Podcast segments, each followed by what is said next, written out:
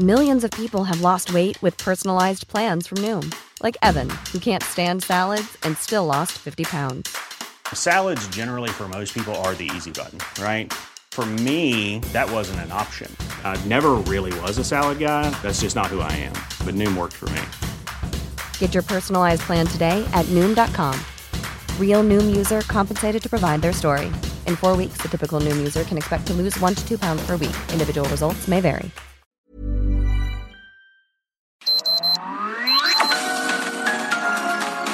Heraldo Media Group presenta Sergio Sarmiento y Lupita Juárez. Información veraz y oportuna con un toque personal y humano. Por El Heraldo Radio, donde la H suena y ahora también se escucha.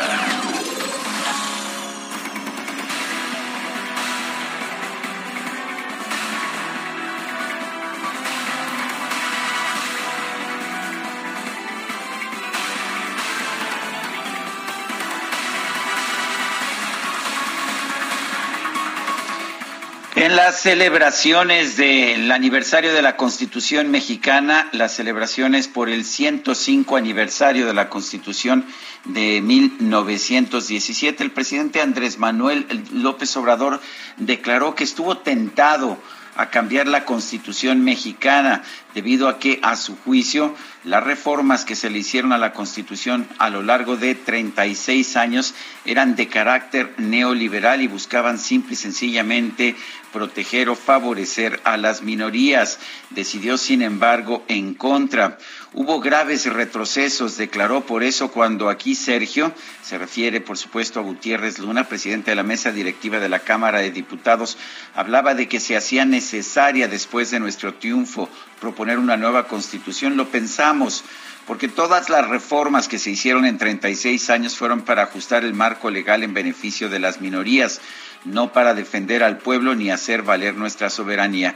Entonces, imagínense lo que nos hubiese costado llevar a cabo un cambio así, el tener una nueva constitución, nos hubiese desgastado, nos hubiese confrontado, nos hubiésemos, eh, no hubiésemos avanzado, entonces optamos por reformar, buscando los equilibrios, también la conciliación y se avanzó en reformas muy importantes.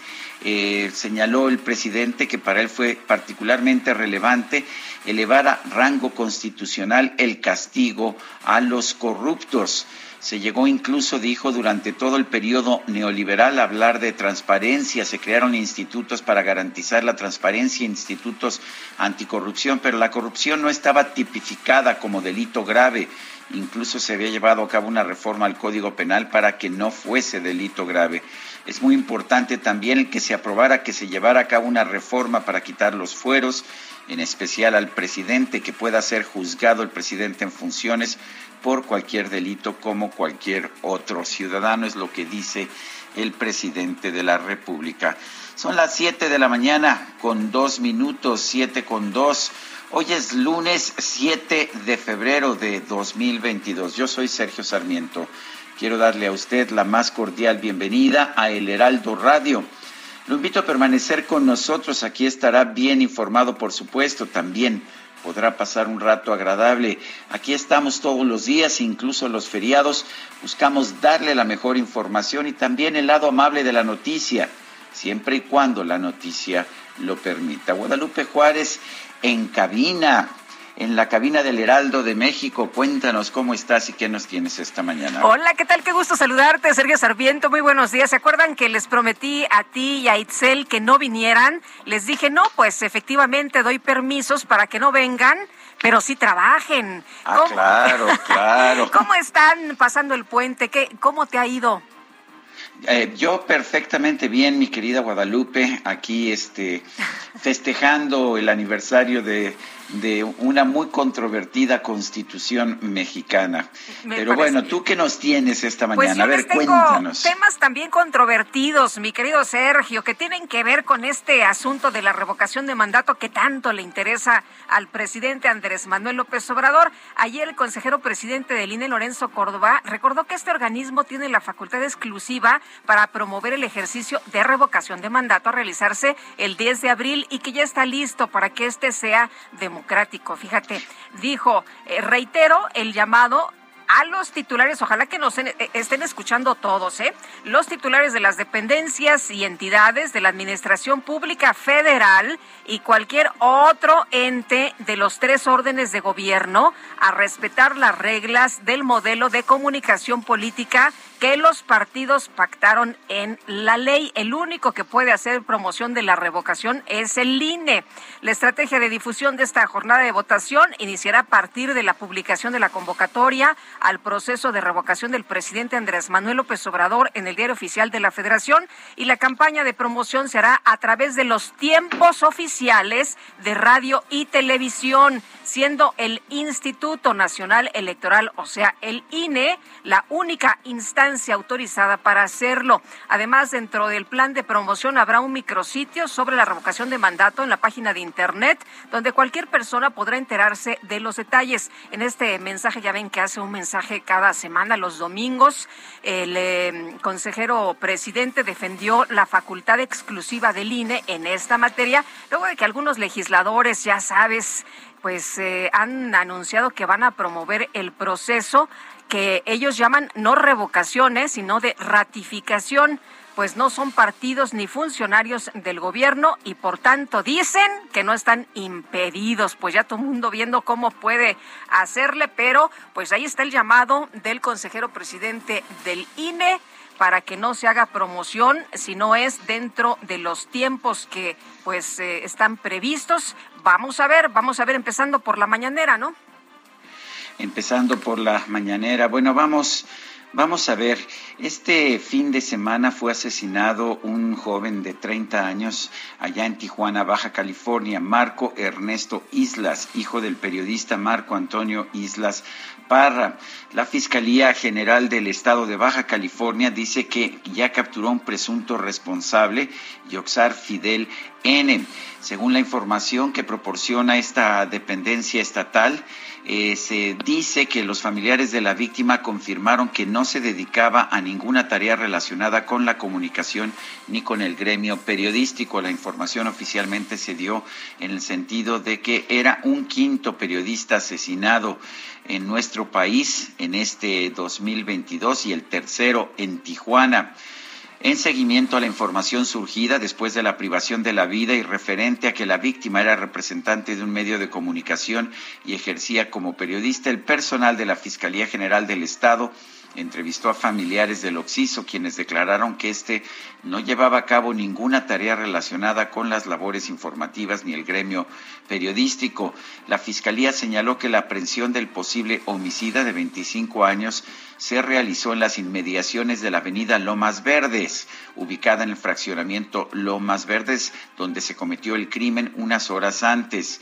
El comunicado de la Fiscalía enfatiza los trabajos que la dependencia estatal está realizando para brindar seguridad a todos los baja californianos, independientemente de su protección, así como brindar la protección y facilidades necesarias para que los representantes de los medios de comunicación ejerzan su labor de manera libre y segura. El asesinato de Marco Ernesto Islas fue comunicado por su padre, Marco Antonio Islas, por medio de sus redes sociales durante las primeras horas de este domingo. Eh, y bueno, pues vale la pena señalar que su padre eh, fundó un portal periodístico llamado Notiredes MX, en el cual eh, Marco Ernesto colaboró junto a su padre. Sin embargo, desde hace casi tres años dejó, dejó de operar. Su principal función dentro de este portal era el manejo de las redes sociales y la gestión del sitio web. Son las 7 de la mañana con 8 minutos.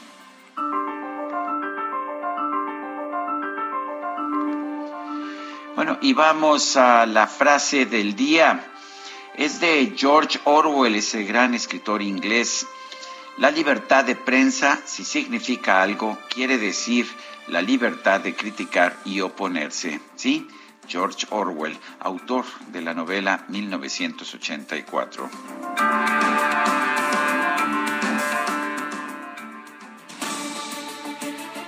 Bueno, y las preguntas, nos gusta preguntar a mucha gente de nuestro público, le gusta responder. ¿Usted piensa que el presidente está eligiendo de manera correcta a los embajadores que nos representan en el exterior? Es la pregunta que hicimos el viernes pasado. Claro que sí. Pues bueno, nos dijo que sí, como el presidente, 2.6%, que no, 96.3%, quién sabe, 1.1% en total. Recibimos 7.471 participaciones. La que sigue, por favor. Uh, está muy apresurado nuestro queridísimo DJ Kike, lo entiendo, tenemos muchísimo contenido en este día, aunque sea feriado. Eh, pregunté eh, esta mañana en mi cuenta personal de Twitter, arroba Sergio Sarmiento, la siguiente pregunta. ¿Está usted de acuerdo en las descalificaciones de AMLO a los periodistas? Nos dice que sí el 4.3%, que no 94.3%, quién sabe 1.3%. Hemos recibido en 31 minutos 863 votos. Las destacadas del Heraldo de México. Y está lista Itzel González con las destacadas. Itzel, ¿cómo te va de puente? Buenos días. Muy buenos días, Lupita, Sergio, queridos destacalovers, totalmente en vivo, 7.10 de la mañana, estamos trabajando, aunque con Susana a distancia, porque Lupita nos dio el día de descanso, así que dijo, bueno, sí trabajen, pero desde su casa. Muchísima información a pesar de que sea puente, así que rapidito comenzamos con las destacadas del Heraldo de México. En primera plana, en cinco semanas repuntan 481% muertes por Omicron. En el periodo del 2 al 8 de enero se registraron 759 defunciones. Del 30 al 5 de febrero alcanzaron las 3.653. País, crimen organizado, inflan precios desde antes de la cosecha. Productores de aguacate y limón pagan hasta dos mil pesos por parcela. Ciudad de México, malas prácticas, hace limpia en Policía de Investigación. La Fiscalía de la Ciudad de México informó que 32 elementos fueron destituidos. Estados, El Chaparral, retiran a migrantes en Tijuana, desmantelan albergue improvisado que tenía a 382 personas, duró casi un año. Orbe, Canadá, protesta paraliza la capital. El convoy de la libertad protesta contra las medidas de salud pública y el gobierno de Justin Trudeau. Meta, Liga MX, sigue con el invicto. Atlas suma su tercer triunfo del torneo al superar al Santos. Y finalmente, en mercados, en niveles prepandemia, regresa robo al transporte de mercancía. La mayor movilidad en realidades eleva 36% el hurto a camiones y motos. Lupita, Sergio, amigos, hasta aquí las destacadas del Heraldo. Feliz lunes. Igualmente, Itzel, muchas gracias. Buenos días. Son las 7 de la mañana con 13 minutos. Vamos a un resumen de la información más importante. El consejero presidente del INE, Lorenzo Córdoba, informó que el viernes pasado se publicó la convocatoria de la consulta de revocación de mandato del presidente López Obrador destacó que también entró en vigor la prohibición de difundir propaganda gubernamental que pueda interferir en este proceso.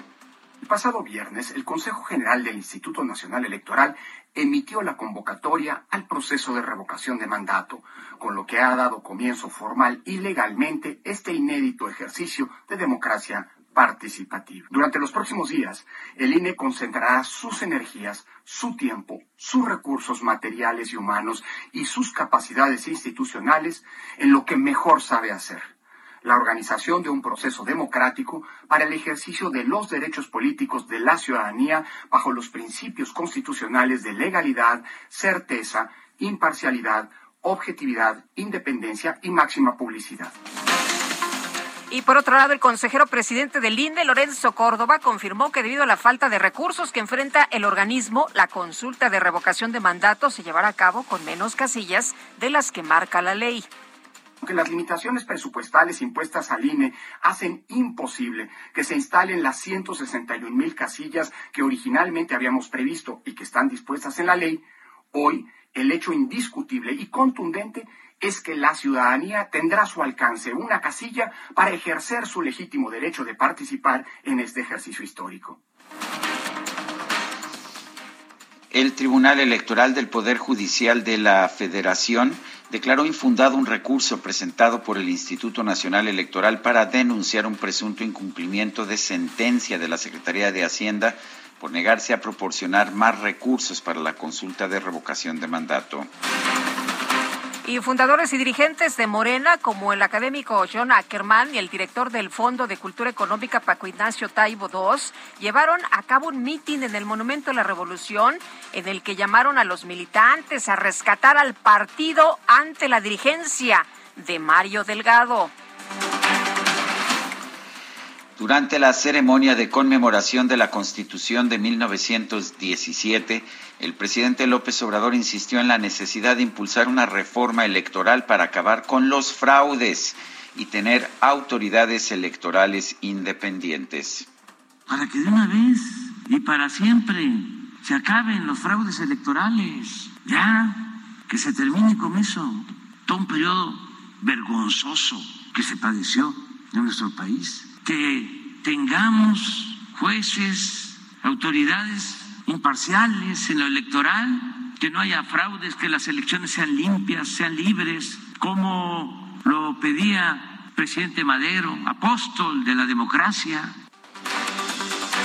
Bueno, pues estuvieron cerquita, yo vi una fotografía que se publicó, estuvieron cerquita el presidente Andrés Manuel López Obrador y el consejero presidente Lorenzo Córdoba. No se buscaron, no se pudieron saludar tampoco y el consejero presidente del INE, Lorenzo Córdoba, advirtió que no vale la pena impulsar una reforma que implique perder los avances en materia de equidad, respeto a los derechos políticos y la autonomía de las autoridades electorales en esta ceremonia. Esto fue lo que dijo. Es una reforma para mejorar ese sistema, bienvenida, siempre es pertinente.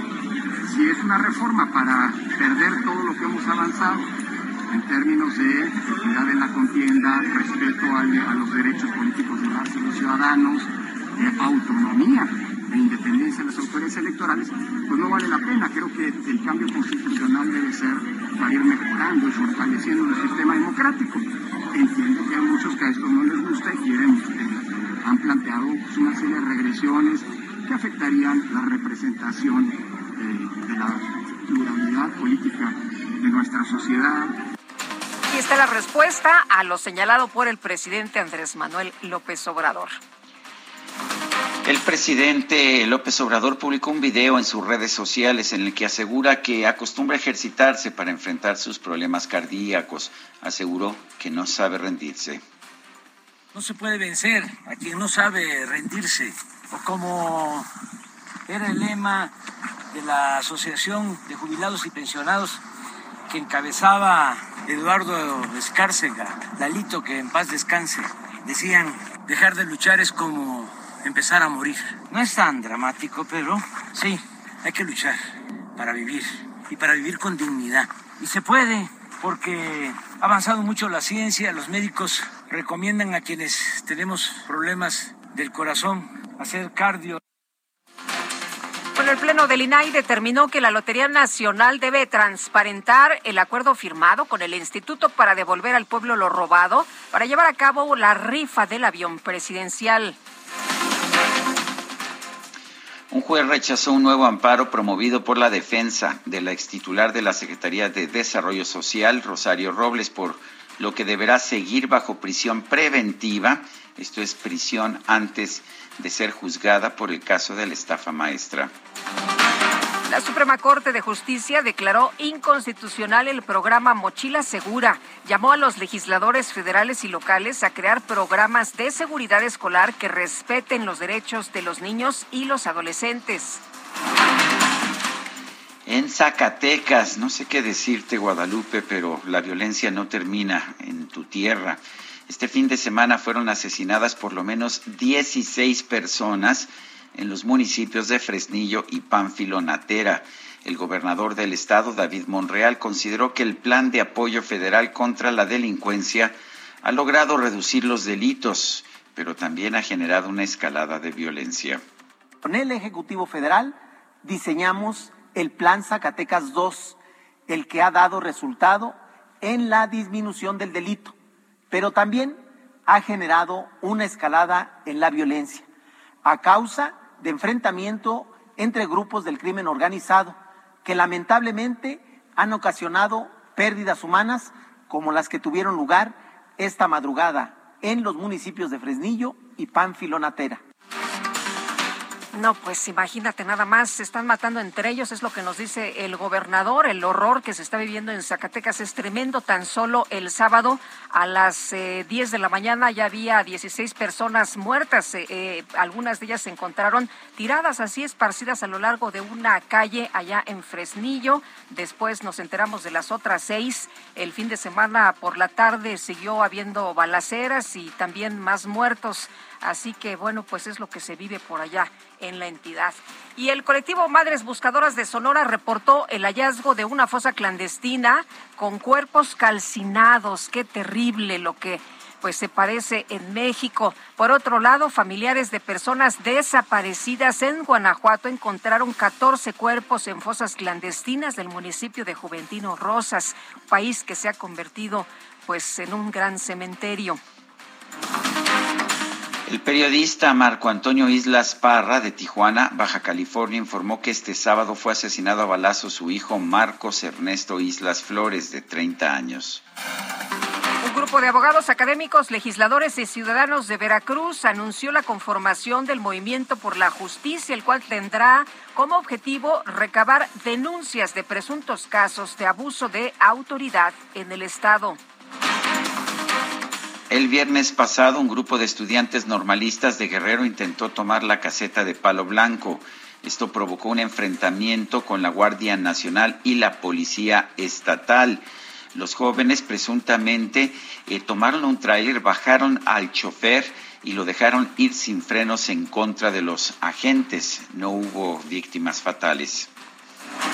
Por cierto, que la presidenta municipal de Acapulco, Guerrero, Avelina López, aseguró que los normalistas no pueden ser investigados por lanzar un tráiler contra los agentes de la Guardia Nacional y la Policía de Guerrero, ya que este iba sin conductor.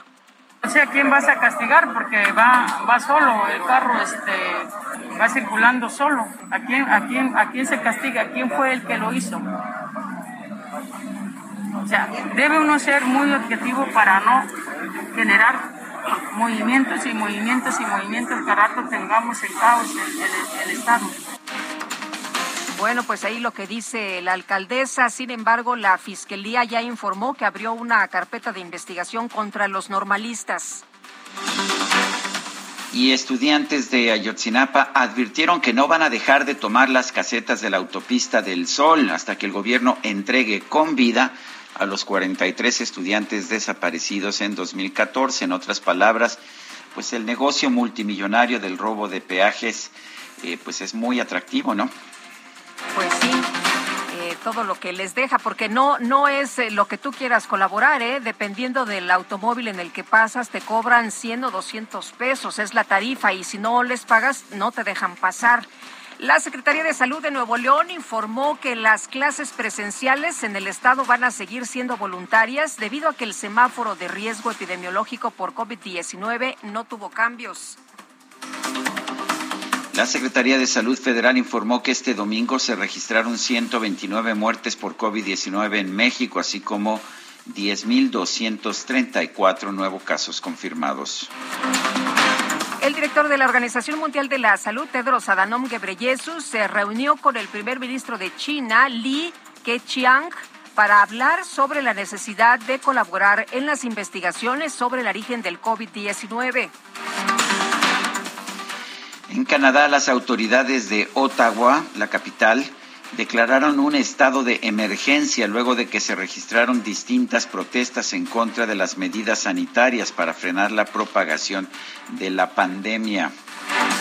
La presidenta de Honduras, Xiomara Castro, informó que fue diagnosticada con COVID-19, por lo que se va a mantener trabajando de manera remota. El presidente de Argentina, Alberto Fernández, se reunió con su homólogo de China, Xi Jinping, para formalizar la incorporación de su país a la iniciativa de la Franja y la Ruta, mejor conocida como Nueva Ruta de la Seda.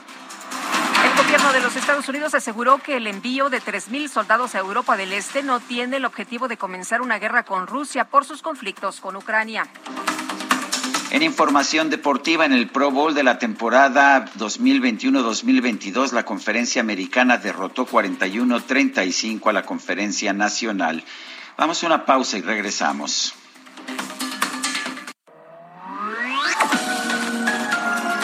Sergio Sarmiento y Lupita Juárez quieren conocer tu opinión, tus comentarios o simplemente envía un saludo para ser más cálida esta mañana. Envía tus mensajes al WhatsApp 5520 109647.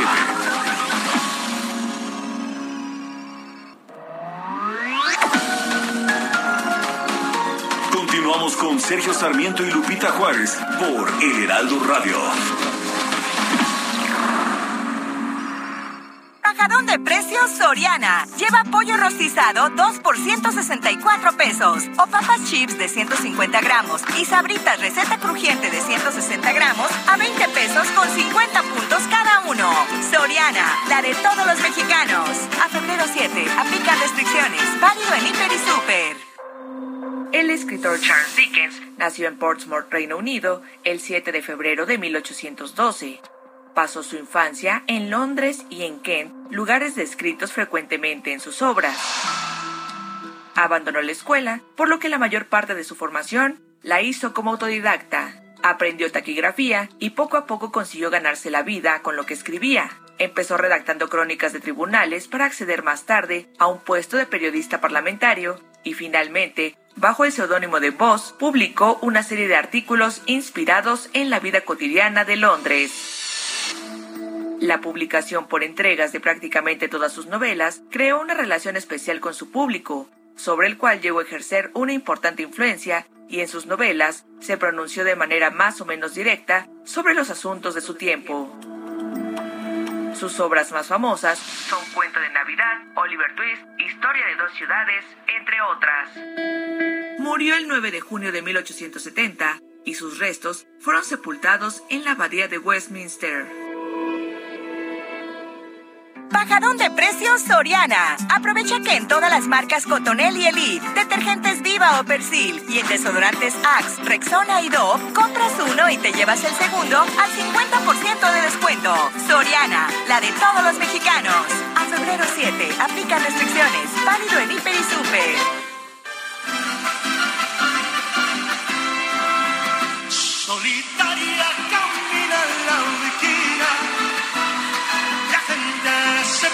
a murmurar. Dicen que tiene una pena, dicen que tiene una pena que la hace llorar. Altanera preciosa y orgullosa, no permiten la quieran consolar. Pues Guadalupe, estamos escuchando una canción muy famosa en los últimos tiempos en la interpretación de Luis Miguel, eh, pero una canción compuesta por uno de los grandes de, de la música de nuestro país, Rubén Fuentes. Escribió esta y bueno, ¿qué te puedo decir? Cientos de otras canciones muy populares. Rubén Fuentes, uno de los maestros más importantes de la composición mexicana falleció, falleció este pasado 5 de febrero. Tenía 95 años y la verdad creo que es justo que lo escuchemos el día de hoy y recordemos la importancia de sus canciones. ¿Te parece, Guadalupe? Me parece muy bien y además, Sergio, son canciones que pues nos las sabemos, las hemos hecho nuestras y que siempre las cantamos. Así que un gran homenaje esta mañana para este gran compositor. Bueno, Saludamos también esta mañana a todos nuestros amigos que están escuchándonos desde su camita calientitos, nos están mandando mensajes y les agradecemos que pues se hayan despertado y que hayan sintonizado el Heraldo con Sergio y Lupita esta mañana. Nos dice otra persona, ojalá así fueran todos los lunes de puente y también muchos trabajando, muchos de nuestros cuates que están trabajando, pues que tengan una gran semana, que sea muy productiva. Y nos dice Sunshine, eh, Sunshine Ray, en vez de estar durmiendo, estoy tuiteando y les mando muchos saludos. Pues muchísimas gracias. También Amy Shehoa nos dice, lo único que ha logrado el gobierno minimizando a Omicron fue incrementar el número de muertos. Son una auténtica máquina de matar con su indiferencia y negligencia criminal. Y si los vivos no reclaman, ¿qué les importan los muertos? Saludos cariñosos. Alejandro Garza nos dice, bueno, si el, si el tráiler iba solo y no se puede culpar a nadie, una bala disparada también va sola y entonces el que la dispara, pues no puede ser culpable de nada. Pues sí. Oye, ayer me llamaba mucho la atención un tuit de la alcaldesa de Acapulco que decía, bueno, ahora que ya tienen, ahora que ya eh, tienen eh, la atención puesta en eh, Acapulco, pues vengan a visitarnos, disfruten del turismo. Son las 7 de la mañana con 35 minutos. Bajadón de precios Soriana. Aprovecha que todos los calefactores están al 20% de descuento y que las pantallas Samsung o LG de 55 pulgadas 4K las bajamos a 10,990 pesos cada una. Soriana, la de todos los mexicanos. A febrero 7, aplica restricciones. Válido en Hiper y Super. Solitaria la la gente se pone a murmurar. Pues este sábado falleció el compositor y arreglista jalisciense Rubén Fuentes, tenía 95 años de edad. Eh, la verdad es que mucha gente ha escuchado la música de Rubén Fuentes, pero no siempre identifica al compositor con, ah, pues con las canciones que está escuchando, identifica al cantante, a Luis Miguel, a Pedro Infante, a Javier Solís, a tantos más, pero siempre, siempre detrás de cada canción se encuentra por supuesto, este, un compositor. Edgar Martínez es promotor cultural, miembro de la Comisión Nacional de la Salvaguarda del Mariachi. Edgar Martínez, Cuéntenos de Rubén Fuentes. Eh, surge en un mariachi, ¿no es así? A pesar de haber estudiado violín clásico, pero cuéntenos de Rubén Fuentes. ¿Por qué es un compositor tan importante? Rubén Fuentes, eh, bueno, primero buenos días. Rubén Fuentes es. un ícono del mariachi moderno. No se podría entender eh, el mariachi de trompeta, el mariachi moderno, sin la presencia de Rubén Fuentes. Él, eh, muy joven, eh, en, en 1944 se integra al Mariachi Vargas eh, y muy pronto adquiere la dirección artística del mariachi y, y, después la dirección general del, del mariachi, un joven muy talentoso, con conocimiento de la música, pero con una gran pasión y una gran inteligencia también, debo decirlo él eh, hace arreglos de sones antiguos o sones tradicionales que se tocaban en, en, las rancherías y, en los pueblos de Jalisco, de Michoacán, de Nayarit, y hace arreglos, eh, yo diría que casi sinfónicos, porque agrega más violines a los mariachis y el, el usar un, primero una trompeta y después dos trompetas en el mariachi lo que lo convierte en, pequeñas orquestas, dirían también aquí en, en Jalisco, eh, Cornelio García, ¿no? De, de, hablar, de hablar de que el mariachi se, se convierte en, en una gran orquesta y eh, sobre todo Rubén Fuentes especializó mucho en, en la parte del mariachi en los guapangos. Edgar, eh, también eh, gran compositor de, temas que fueron distintos a los guapangos o al mariachi, porque encontramos algunos boleros también o, considerados como boleros rancheros. Sí, sí, sin, lugar a dudas.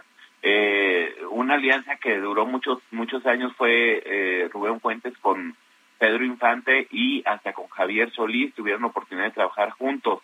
De, de los eh, artistas que se me vienen ahorita a la, a la, a la memoria, eh, podríamos hablar también de Linda Ronstadt, que, que fue ya en la época de los ochentas, pero que, que generó un gran éxito, sobre todo en Estados Unidos, con eh, las canciones de A mi padre.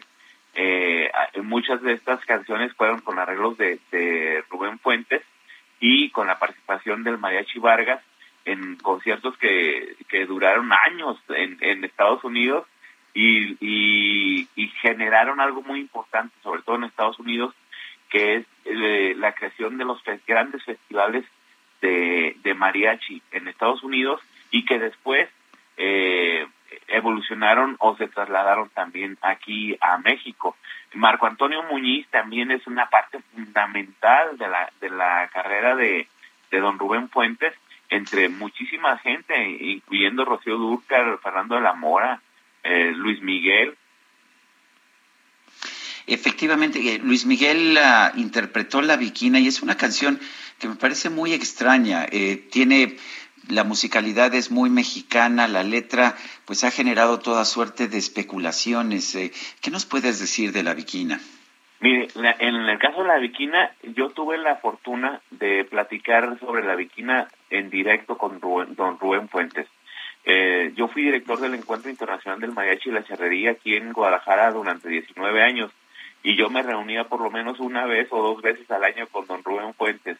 Y un día en esas pláticas de trabajo eh, surgió la pregunta y le dije yo, ¿qué, ¿cómo surgió la viquina? Y entonces él me platicaba, estaba él y don Jesús Rodríguez de Ijar, y me platicaban que eh, crearon la viquina como un concepto 100% musical, no tenía letra la viquina, pero cuando empezó a escucharse la viquina, todo el mundo le decía, y, y, quién es la viquina, y la letra de la canción, y la letra de la canción, y fueron, eh, crearon la, o creó la letra de la canción casi un año, año y medio después de haber ya sido un éxito la Viquina.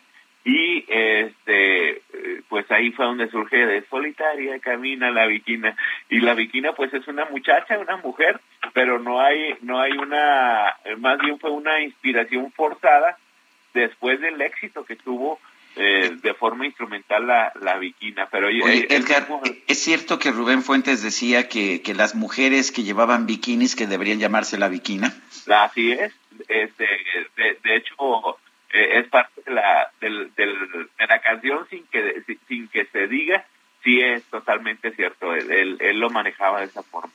o lo platicaba de esa forma siguió componiendo durante mucho tiempo. Eh, de las eh, canciones más recientes que se hicieron o que, que, escuchamos que se hicieron tan populares, la de Sabes una cosa con Luis Miguel, ¿no?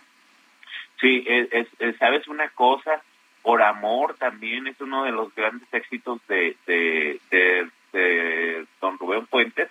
Hay, hay en el mundo del mariachi hay dos canciones fundamentales eh, que son Al son que me toquen y Cuando suene el mariachi estas dos canciones son dedicadas al encuentro del mariachi que, que está aquí en Guadalajara cada año y él eh, fue director artístico de este de este festival del mariachi de las últimas canciones este e, es, esas esas dos también son muy conocidas a nivel eh, nacional e internacional porque ahora las tocan todos los mariachis en México y en Estados Unidos pues don Edgar Martínez, promotor cultural, miembro de la Comisión Nacional de la Salvaguarda del Mariachi, gracias por ayudarnos a recordar a uno de los grandes compositores mexicanos de todos los tiempos. Muchas gracias, gracias a ustedes. Eh, con la partida de don Rubén Fuentes eh, se cierra un ciclo muy importante en la historia moderna del mariachi y lo reitero, el mariachi moderno no se entendería sin la presencia de don Rubén Fuentes. Muchas gracias. Gracias, buenos días. Bueno, pues ah, qué interesante, hay que conocer más. La, variedad de su música, son cientos de canciones, la variedad de su música es espectacular. Son las 7 con 43 minutos.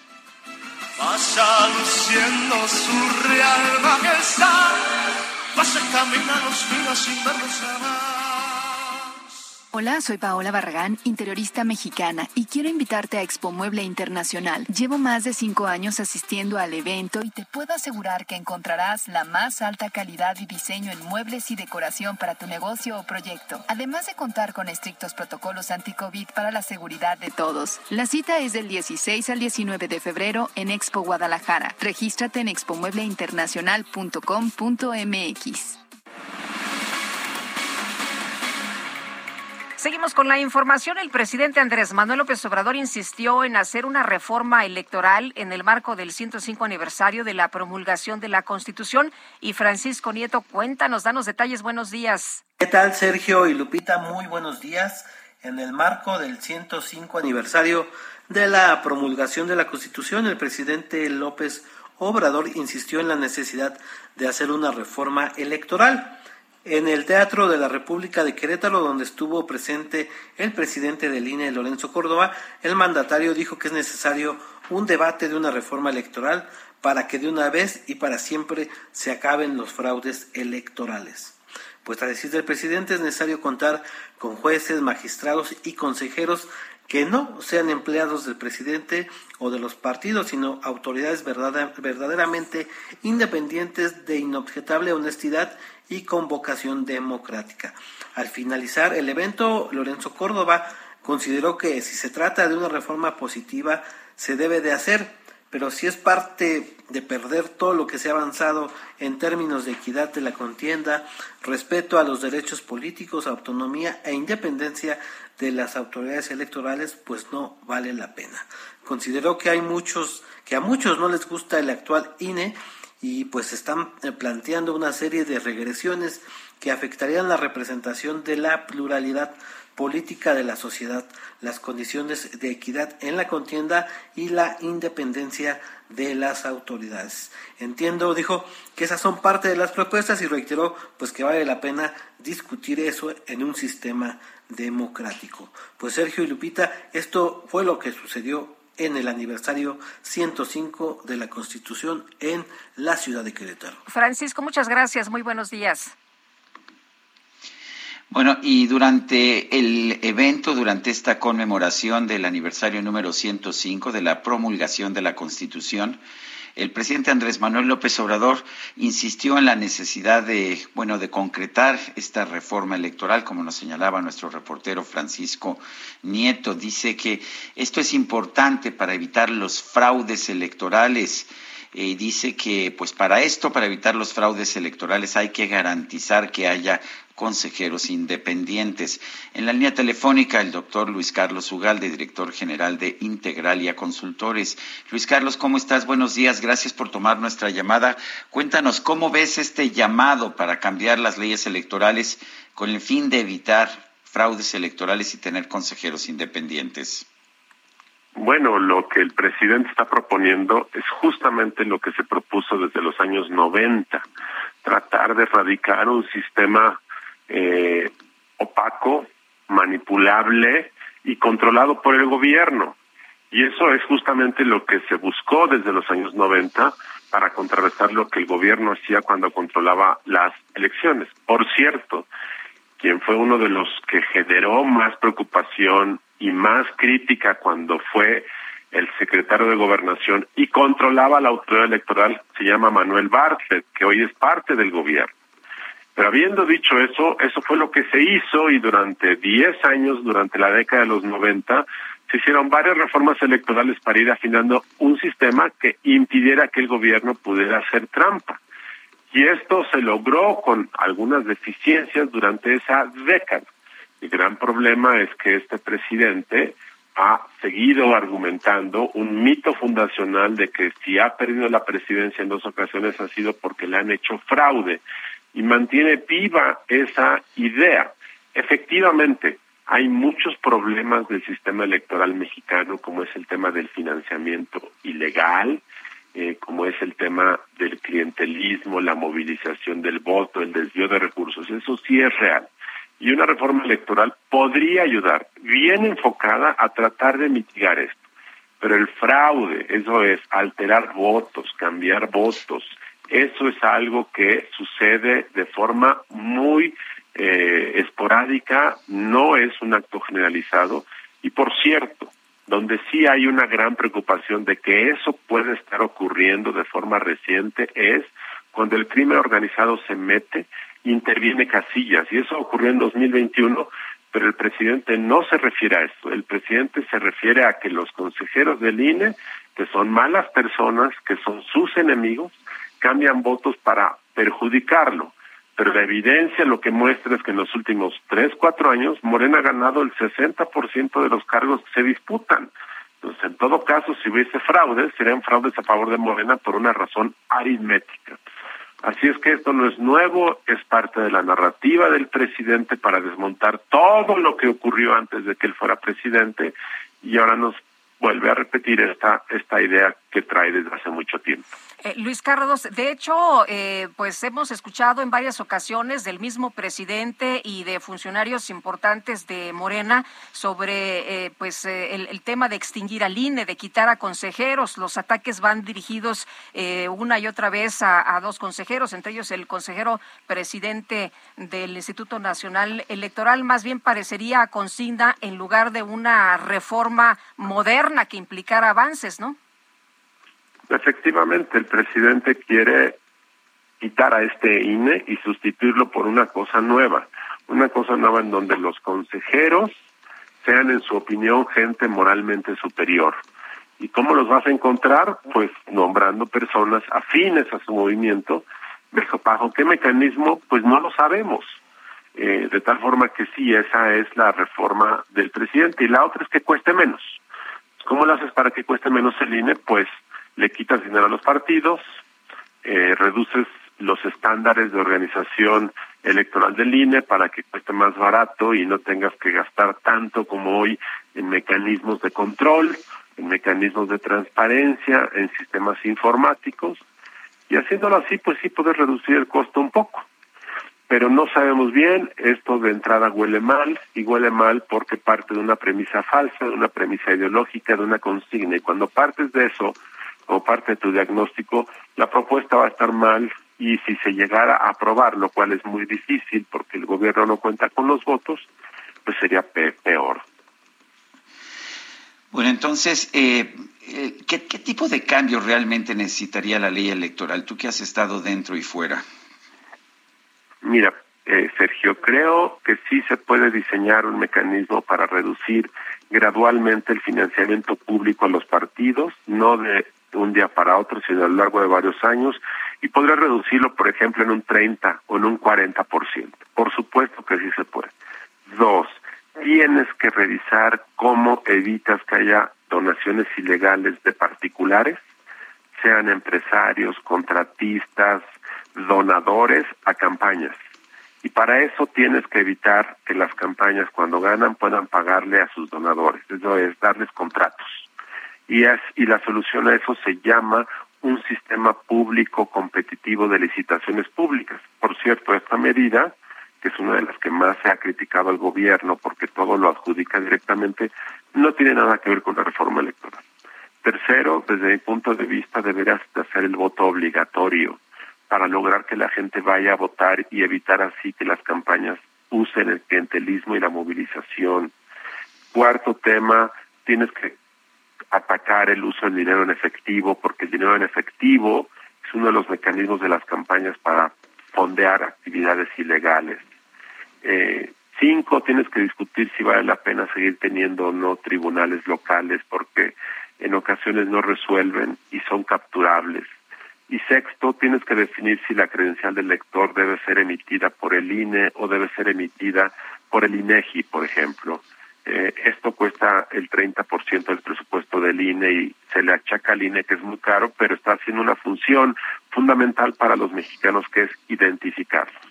Creo que tienes que discutir seis o siete cosas de estas y por supuesto tienes que discutir cómo evitas que un problema creciente que es que el crimen organizado se está metiendo a seleccionar candidatos, vetar candidatos, movilizar el voto en algunas zonas del país, no siga ocurriendo seis, siete cosas, por supuesto que puedes mejorar el sistema.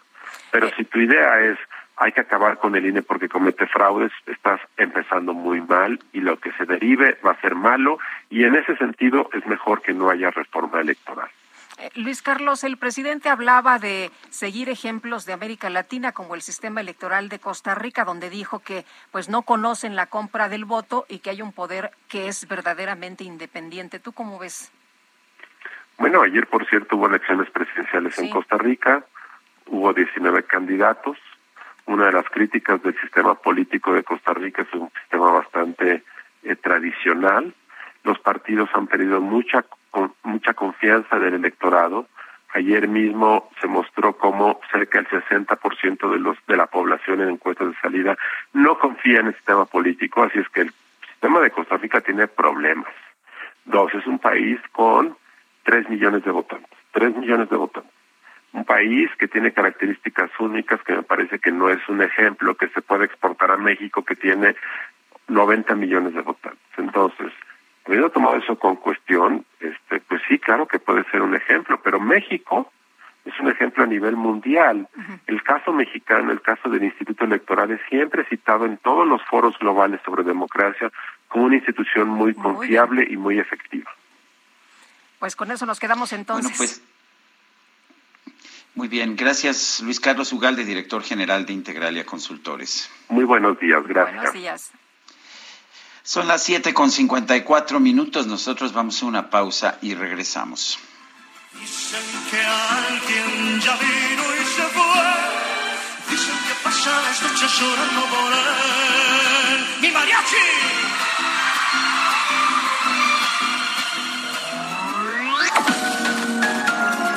Sergio Sarmiento y Lupita Juárez quieren conocer tu opinión, tus comentarios o simplemente envía un saludo para ser más cálida esta mañana. Envía tus mensajes al WhatsApp 5520 109647.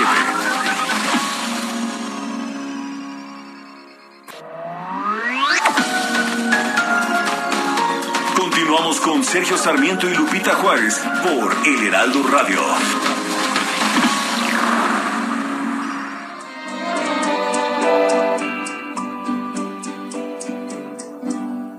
Pasaste a mi lado con gran indiferencia. Tus ojos ni siquiera voltearon hacia mí. Te vi sin que me vieras, te hablé sin que me oyeras y toda mi amargura se ahogó dentro de mí. Me duele hasta la vida saber que me Bueno, pues estamos escuchando esta clásica interpretación de la canción Cien años de Rubén Fuentes por parte de Pedro Infante. Cien años pues bueno, es, es, quizás una de las canciones más emblemáticas de Rubén Fuentes. A lo mejor me dirá usted La Viquina o El Son de la Negra. Para mí, para mí, Cien años es una de las canciones más perfectas de Rubén Fuentes. Escuchemos. Cien años pienso en ti, Lupita, ¿cómo ah, ves? Ese sí es amor de... Qué bonito. Sí, sí. Y si vivo 100 años, no llegó a los 100 años, Rubén Fuentes 95. llegó a los 95. Pero su talento, no hombre, qué barbaridad, y lo estamos disfrutando esta mañana. Y nos dicen nuestros amigos del auditorio Rosalía Martínez, buenos días Sergio, Lupita, espero con gusto escucharlos, son como mi familia, escucharlos me es grato. Qué bonito mensaje a doña Rosalía Martínez, le agradecemos que nos sintonice y que nos haga parte de su familia. Y como ya somos parte de la familia, hombre, pues al rato le caemos a almorzar, ¿no? Pues sí, porque luego hace hambre, ¿no? Ya al, al terminar el programa. Bueno, el Quique ya está bien apuntado, ¿eh? Bueno, me, nos dice Francisco 1955, ¿por qué no detienen a los que lanzaron el tráiler en la caseta de Palo Alto? Pues uh, no los detienen porque los protegen, ¿no? Bueno, la Comisión Nacional de Derechos Humanos, al contrario, dijo que la Guardia Nacional debe dejarles tomar la caseta y continuar con su robo, ¿no? Pues la Fiscalía por lo pronto ya dio a conocer que eh, abrió una carpeta de investigación contra los normalistas, a pesar de lo que ha dicho la alcaldesa. Eh, pero, de, de, pero a ver, había tres detenidos y los tres fueron liberados por intercesión de la Comisión Nacional de Derechos Humanos. Pues sí, pero bueno, pues vamos a ver qué es lo que se deriva de estas investigaciones de la Fiscalía. Eh, dice la alcaldesa que no se puede tener a nadie, que nadie es responsable porque el tráiler iba solo. Por cierto, que Diego Romero nos dice, Soriana entre sus múltiples actividades se dio el tiempo para desarrollar el primer tráiler autónomo lo que ni Google ni Tesla habían logrado. Hay que reconocer la tecnología mexicana en tiempos de la 4T. Bueno, y está perfectamente confirmado cómo sucedieron las cosas. Los normalistas eh, impidieron el paso del tráiler, bajaron al chofer, colocaron la caja de velocidades en punto muerto y lo arrojaron en contra de la policía que custodiaba la caseta de Palo Alto. Son las 8 de la mañana con tres minutos. El pronóstico del tiempo. Sergio Sarmiento y Lupita Juárez. Jesús Carachure, meteorólogo del Servicio Meteorológico Nacional de la Conagua. Adelante, ¿qué nos tienes esta mañana? Hola Lupita, hola Sergio. Hola, ¿qué tal? Buenos días a la audiencia que nos escucha. Eh, pues mira, tenemos todavía eh, efectos invernales sobre gran parte del territorio nacional. Tenemos este día eh, todavía el Frente Frío número 28, que se localiza en el sureste de la República Mexicana y en la península de Yucatán.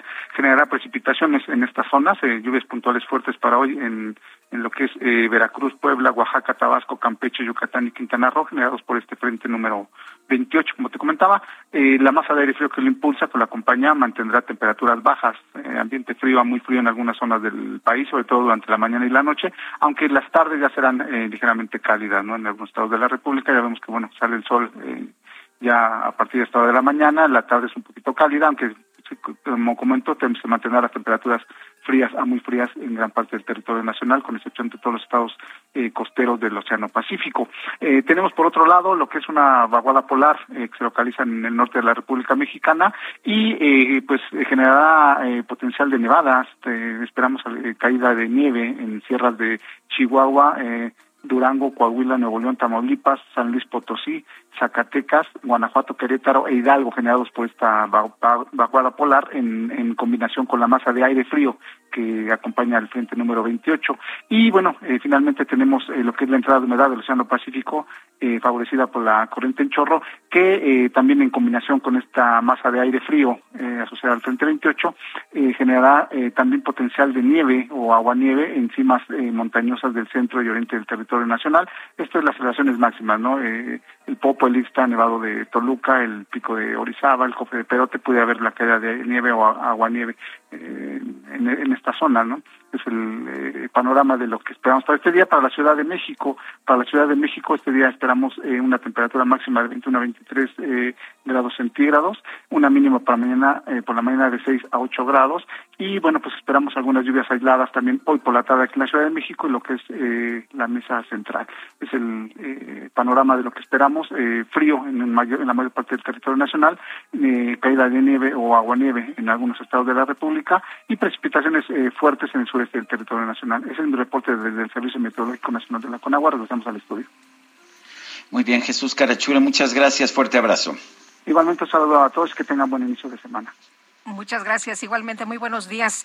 Bueno, pues en eh, Zacatecas este fin de semana se vivió de nueva cuenta la violencia y el terror. Por la mañana eran apenas las 10 cuando se hablaba ya de 16 cuerpos localizados en eh, calles de dos municipios de Zacatecas. 19 muertos en total este sábado. Y en Fresnillo, en Fresnillo encontraron 10 personas muertas envueltas en cobijas, algunas atadas con cinta canela. Los tiraron en dos calles. Aaron Monreal, alcalde de Fresnillo, Zacatecas, gracias por platicar con nosotros, como siempre, por tomar nuestra llamada. Pues, ¿qué está pasando? ¿Por qué seguimos viendo esta situación? ¿Es un enfrentamiento entre los mismos narcotraficantes o qué está ocurriendo? Buenos días. Bueno, buenos días Lupita, buenos días Sergio, buenos días a todos, auditorio. Pues en efecto, como di- dice, dice usted Lupita, eh, y lo confirma el señor gobernador, el día de ayer salió también en entrevista, en video, el día de antier, porque pues lo decía muy claro, es un conflicto entre cárteles, la pelea del territorio, y bueno, pues yo confío mucho en, en esta estrategia que se está haciendo, también es reacción a las acciones implementadas del gobierno federal, gobierno estatal, y bueno, pues Fresnillo no es la excepción, Fresnillo, usted lo sabe, es el municipio más grande, el municipio eh, más eh, eh, complejo y sobre todo en materia de seguridad. Eh, Exactamente qué está pasando, ¿Por qué, por qué de repente Fresnillo se ha convertido en la capital de la violencia en México. Bueno, eh, hay una disputa del territorio, Sergio, y eso eh, se ha eh, recrudecido la violencia porque hay dos cárteles que disputan el territorio e incluso al día de ayer en estos días se dejó un narcomensaje y bueno pues nosotros estamos en espera de que el gobierno de México el gobierno estatal como lo ha estado haciendo se siga implementando este tipo de acciones de estrategia del plan de apoyo de Zacatecas. Eh, yo debo de decirles, imagínense, hace días me reportaron una baja de incidencia delictiva en el caso del municipio de Fresnillo, pero como estos casos, pues la verdad son de impacto nacional. Previo a esto había cinco días que estaba ligeramente tranquilo, pero bueno, pues estas cuestiones y esta disputa de cárteles es lo que ha provocado que la violencia se acelere, y sobre todo en el caso particular de Fresnillo. Eh, Saúl, ¿en qué consiste la estrategia que se está llevando a cabo allá en, Fresnillo, Zacatecas, para pues eh, contrarrestar, para combatir la delincuencia de los cárteles? Pues mire, la verdad, y yo, usted lo sabe, he sido muy respetuoso de este tipo de estrategias y por seguridad no, no he, ni he querido ni le he preguntado al gobierno federal. Yo confío en que el gobernador, en que el gobierno federal, con las acciones que lleven, la verdad, he visto patrullajes, he visto presencia militar y bueno, ellos eh, tendrán sus propias estrategias. Lo importante, y lo he dicho, es que se den esos resultados que la sociedad está esperando. Pues, la verdad, yo no quisiera adelantarme, ni quisiera pero lo que se ha visto es que hay mayor presencia de los elementos de la Guardia Nacional y del Ejército. Sí, sí ha habido, incluso eh, se destinó en el caso de Fresnillo un helicóptero y también ha estado al pendiente. Yo deseo, y como cualquier ciudadano, que esto pare, que esto ya se vayan dando resultados para bien de todo el pueblo de Fresnillo. Bueno, pues es, eh, parece que es muy complicado, este, muy complicado. Eh, ¿De quién es la responsabilidad finalmente? Porque es crimen organizado? ¿Es de la Federación, es del Estado o es de, del municipio? ¿Y cuántos policías municipales tiene usted? No, la verdad, y lo he dicho, Sergio, no es por eludir alguna responsabilidad, pero el municipio incluso constitucionalmente está muy limitado es de prevención del delito, es eh, eh, faltas administrativas. Lo que está viviendo en este momento, los eh, hechos que se han que han ocurrido, pues son de competencia en algunos estatal y en algunos federal. Son delitos de alto impacto, como usted bien lo decía, son delincuencia organizada. Entonces, por eso a ellos les corresponde, les compete, y por eso yo lo he insistido y lo he dicho, es momento de la unidad entre los tres niveles de gobierno. Nosotros estamos haciendo lo propio, sin embargo, pues no es algo que nos corresponda. Muy bien. Saúl Monreal, muchas gracias por conversar con nosotros. Buenos días. Buenos días, como siempre me pongo a sus órdenes, Sergio y Lupita, como siempre, a todo el auditorio los saludo eh, y que tengan bonito día. Igualmente, Saúl Monreal, alcalde de Fresnillo, Zacatecas. Bueno, pues, ah, ¿qué te puedo decir, Guadalupe? Qué inquietante. Eh, te toca cerca porque pues es tu tierra finalmente y nunca la dejas completamente. Fíjate que pues se hallaron 16 cuerpos en Fresnillo y Pánfilo Natera. Después el gobernador David Monreal emitió un mensaje. Eh, vamos con Fanny Herrera que nos tiene información sobre esto. Buenos días, Sergio y Lupita. Pues sí, así es como para comentarles, como ya bien lo referían, el gobernador del estado, David Monreal Amidala, emitió un mensaje a la ciudadanía derivado de estos 16 muertos encontrados en Fresnillo y Panfilonatera, donde aseguró que no cederán y actuarán con firmeza en la lucha contra la inseguridad. Indicó que desde que asumió el gobierno ya sabía lo que se enfrentaban al recibir una entidad inmersa en la violencia, por lo que se rediseñó una para, y aplicó un plan que se llama Zacatecas 2 en conjunto con la Federación, en donde las acciones de este plan han traído como consecuencia el recrudecimiento de los hechos delictivos que se vio con los cuerpos encontrados en Fresnillo y Pamfilonatera. También indicó que ya se le informó al presidente de la República, Andrés Manuel López Obrador, de estos hechos y se dio a conocer que estas investigaciones este, eh, están arrojando esto esto que ya indicaba que es es por la lucha en contra de los eh, perdón es por la lucha de los cárteles del narcotráfico que disputan el territorio estatal esta es la información desde Zacatecas Fanny Herrera, muchas gracias. Buenos días. Buenos días. En total, Sergio, se habla de 19 personas que perdieron la vida porque hubo una balacera tremenda en eh, Guadalupe, Zacatecas. También se registraron eh, balaceras en eh, Panfilonatera, en eh, Fresnillo, donde aparecieron estos 10 cuerpos. En eh, Guadalupe, en fin, estuvo, estuvo rudo, estuvo rudo. Bueno, pues muy, muy inquietante y además que, que va a haber movilizaciones de maestros también allá en Zacatecas, ¿no? Sí, el día de mañana, eh, movilización de profesores en activo que no han recibido sus quincenas, dice el gobernador Monreal que a él no le, pues no le busquen, que el presidente se comprometió a federalizar, a federalizar la nómina y que el Estado no, no tiene dinero. Ya algunos eh, panaderos se solidarizaron con los maestros para darles crédito porque pues ni para comer tienen.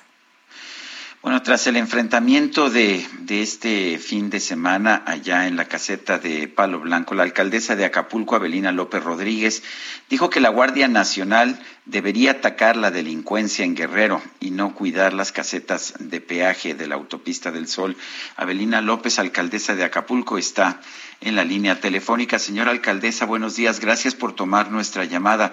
Cuéntenos, ¿piensa usted que, que la Guardia Nacional está fallando en su responsabilidad? Eh, eh, no, más bien, señor Sergio eh, Sarmiento, sí.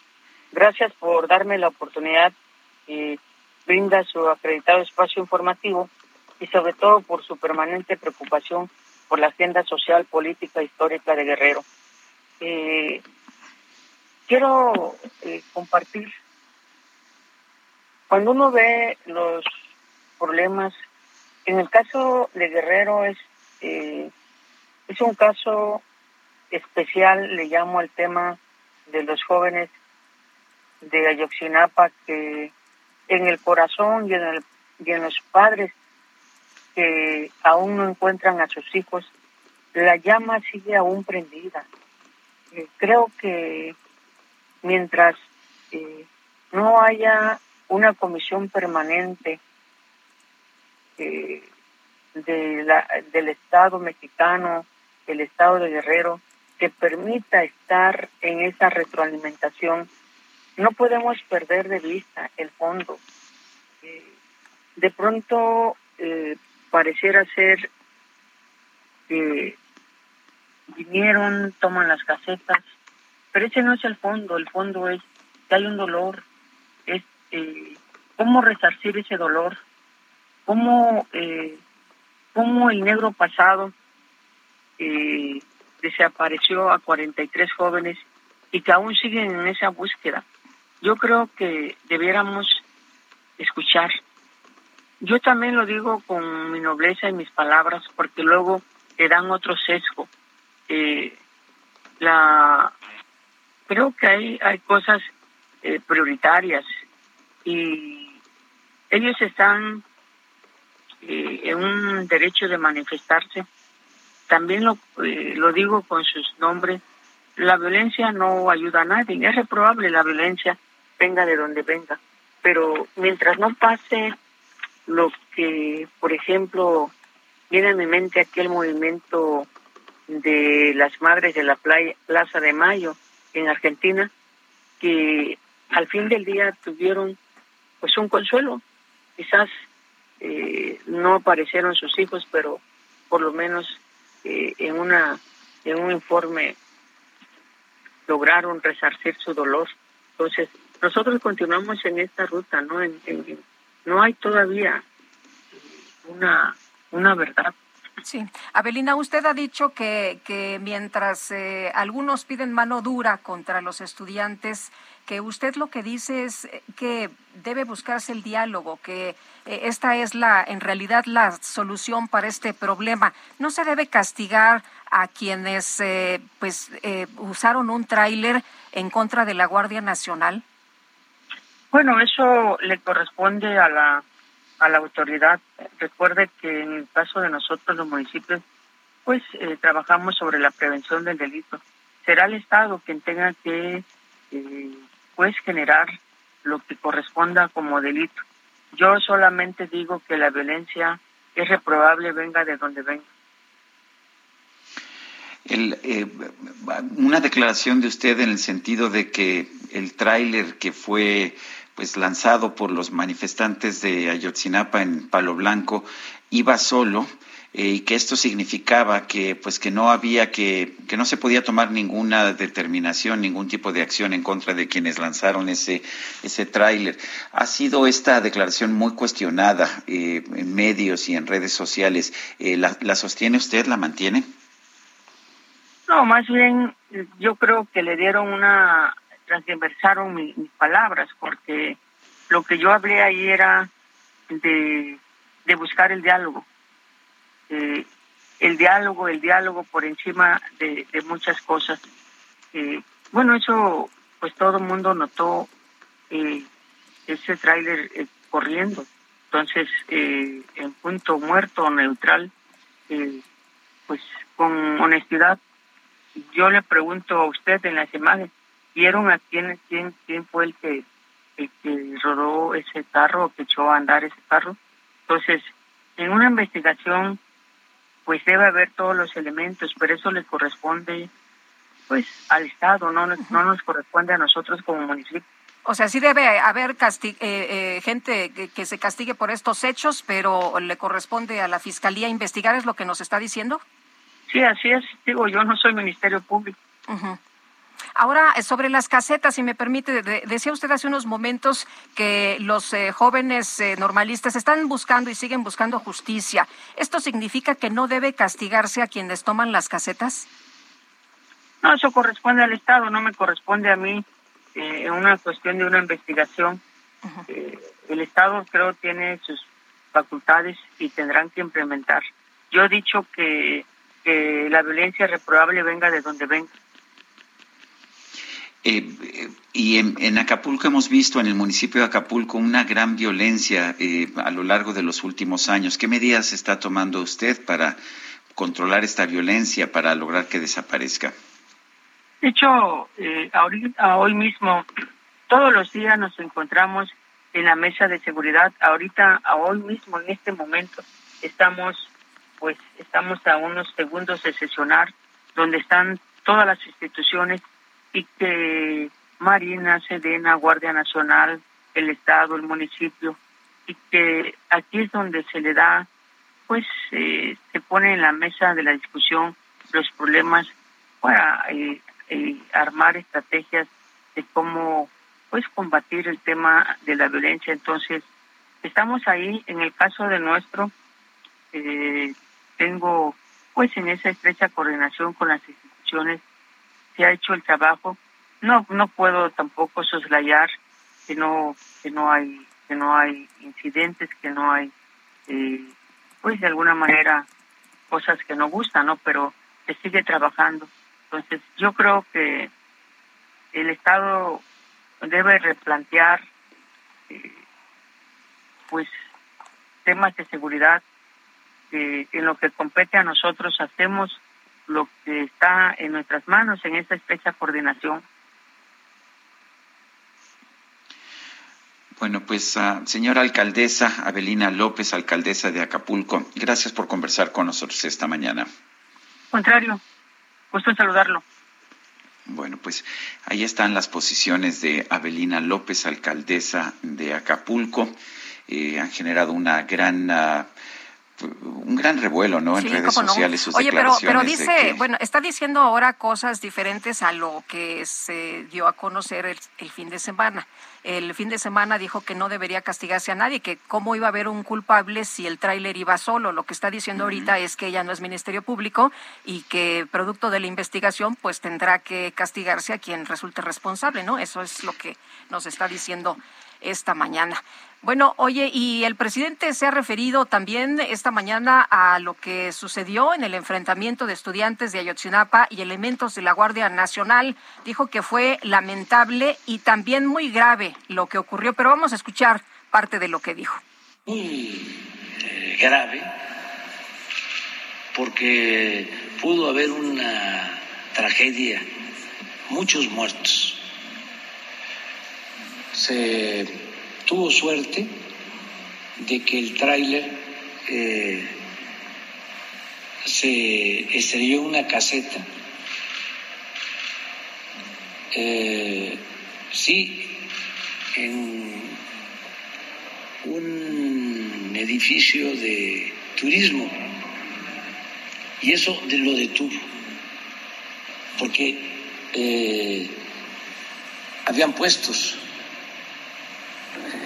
este, pues sí, sí, había puestos, había gente, estaban elementos de la Guardia Nacional, había policías, en fin, pudo haber sido realmente una tragedia, una desgracia. Y lo que hicieron estos eh, chavos eh, normalistas o supuestos normalistas fue pues quitarle el, eh, el camión, este tráiler al al chofer. Por cierto, que ya se levantó una denuncia por parte de la empresa por robo y bueno, pues también se está buscando a los responsables por homicidio, por homicidio también después de este, de este ataque.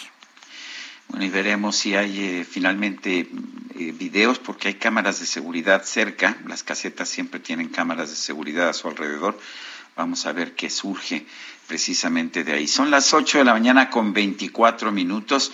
Eh, hoy empezó la conferencia de prensa del presidente López Obrador de manera distinta a lo que es habitual. Se presentó el informe de la Profeco, eso sí, pero no hubo los videos que tradicionalmente los lunes presenta el presidente de la República sobre los avances de sus obras favoritas del aeropuerto Felipe Ángeles, del tren Maya, de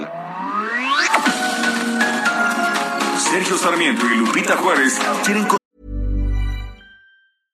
Hey, I'm Ryan Reynolds. At Mint Mobile, we like to do the opposite of what Big Wireless does. They charge you a lot, we charge you a little. So naturally, when they announced they'd be raising their prices due to inflation, we decided to deflate our prices due to not hating you.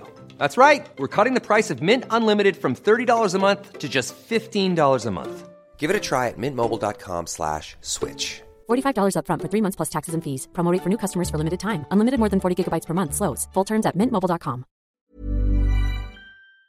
Conocer tu opinión, tus comentarios o simplemente envía un saludo para ser más cálida esta mañana. Envía tus mensajes al WhatsApp 5520 109647.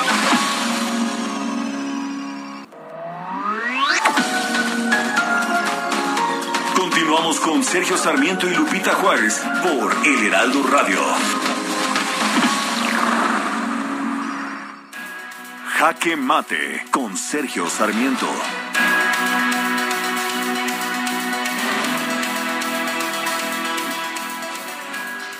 No hay ninguna otra forma de ver este asunto. Lo que ocurrió este pasado viernes en la caseta de peaje de Palo Blanco, allá en el estado de Guerrero, fue una tentativa de homicidio.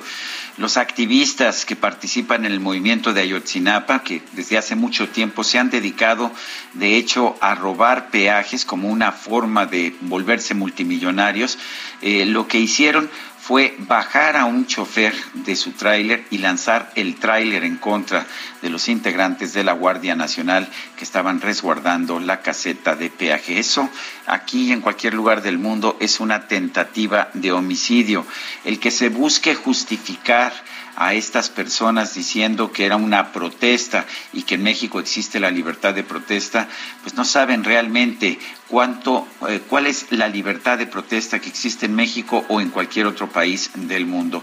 De la misma manera que no se puede aceptar, por ejemplo, el ataque al Capitolio del 6 de enero del año 2021, en que pues cinco personas resultaron muertas en un ataque violento. De la misma manera, no podemos aceptar que bajo la guisa de una protesta eh, se, se, puedan llevar a cabo toda suerte de actos de violencia o incluso un robo abierto de recursos públicos como ocurre en la caseta de peaje. Me parece que la Guardia Nacional tiene una obligación legal de proteger estas casetas de peaje. El propio presidente de la República ha señalado una y otra vez que el robo de los peajes afecta directamente al erario y que no debe ser permitido. Y lo que ya no podemos aceptar es posiciones como la de la Comisión Nacional de Derechos Humanos, que considera que el robo o que la violencia son formas legítimas de protestar. Yo soy Sergio Sarmiento y lo invito a reflexionar.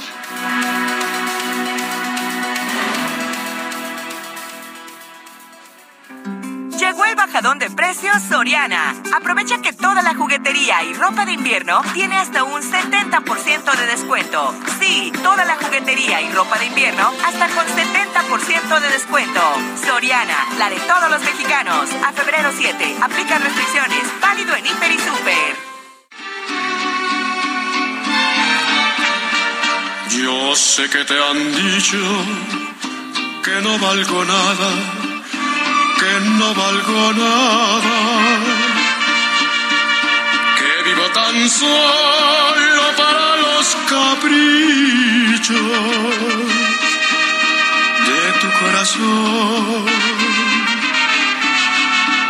Si a nadie le pido y a nadie le ruego, ¿A quién le preocupa?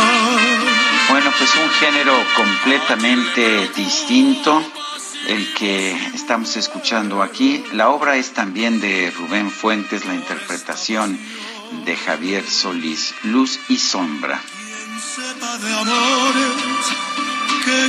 Bolero ranchero le llamaban a esto, ¿no? Bueno, que me dejen solo. ¿Qué tal? No, Sí, Lupita, ahora sí nos obsequiaste la belleza de tu voz. No, no, no, no, ya parece viernes, hombre. No, y apenas es lunes. me dicen que si ya me dio sed, que no es tequila, que es agua, ¿eh? Que es agua. Ah, bueno. Lo que estoy tomando. Siendo así, se te permite. Ay, ay, hasta se, se me antojó. ¿Qué tal? El, con un limoncito, ¿no? No, hombre, ahora sí que bueno, bueno. Ahora compra, vas y compras un limón y te dan el tequilita gratis. Sí. es verdad, hoy 80 pesos el kilo, qué bárbaro. Pero bueno, vamos a continuar con la información y dice una persona del auditorio, Sergio Lupita, aquí que gran equipo de producción, buen inicio de semana, bien por el reconocimiento al gran Rubén Fuentes, muy merecido, pero por favor no se olviden de algunos de nosotros que también somos amantes del jazz y dice, hay que recordar al gran King Curtis, quien fuera asesinado apenas a los 37 años. Ah, y también hace mucho que no presentan otros géneros musicales y artistas como eh, Concha Buica, que me encanta, nos encanta Concha Buica. Sí, así es. Sí, la fuimos a ver ahí a la Olinjo Listli hace muchos años. Efectivamente, y sí la hemos entrevistado, pero no, y, y la hemos tenido también pero, pero hace mucho tiempo que no. De hecho, desde que estamos en el Heraldo no la hemos tenido ni a Paté de Foix ni a no, ni a Concha Paté de Buica. Foix, pero tiene razón, hay que, hay que escucharlos. Abrazo cariñoso, Soco también para usted. Dice, dice otra persona, según lo que dice López Obrador, no debe ser presidente porque el INE hizo fraude al darle los votos. Es Ranulfo, nuestro radio escucha. Son las 8 de la mañana con 35 minutos.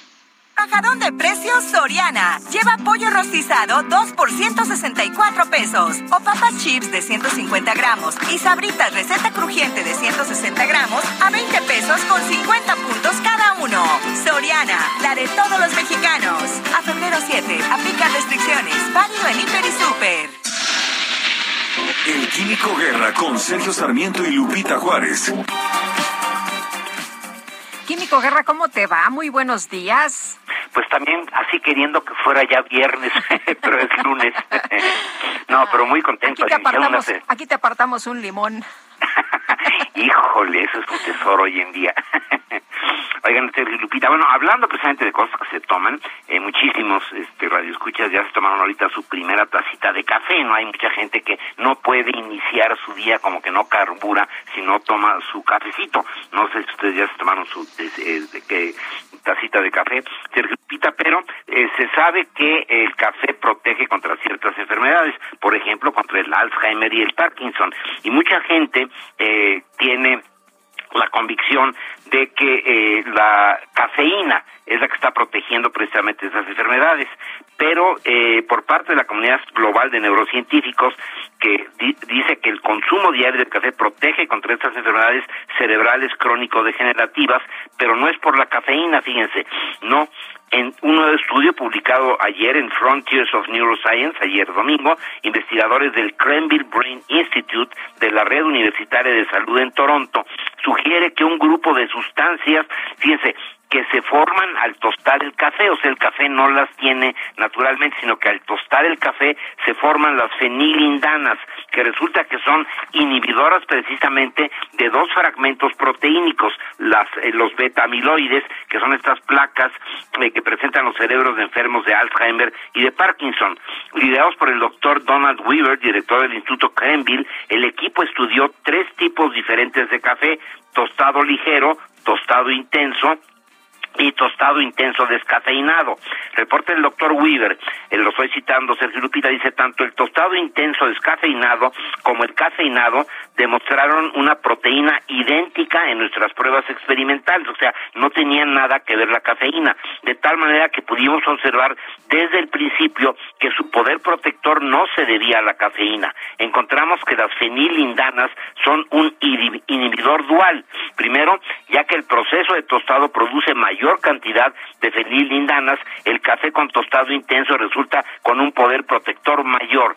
Esta es la primera vez, Sergio Lupita, que alguien investiga cómo las fenilindanas interactúan con las proteínas responsables del Alzheimer y del Parkinson. Así que sí hay que tomarse una tacita de café en la mañana, Sergio Lupita.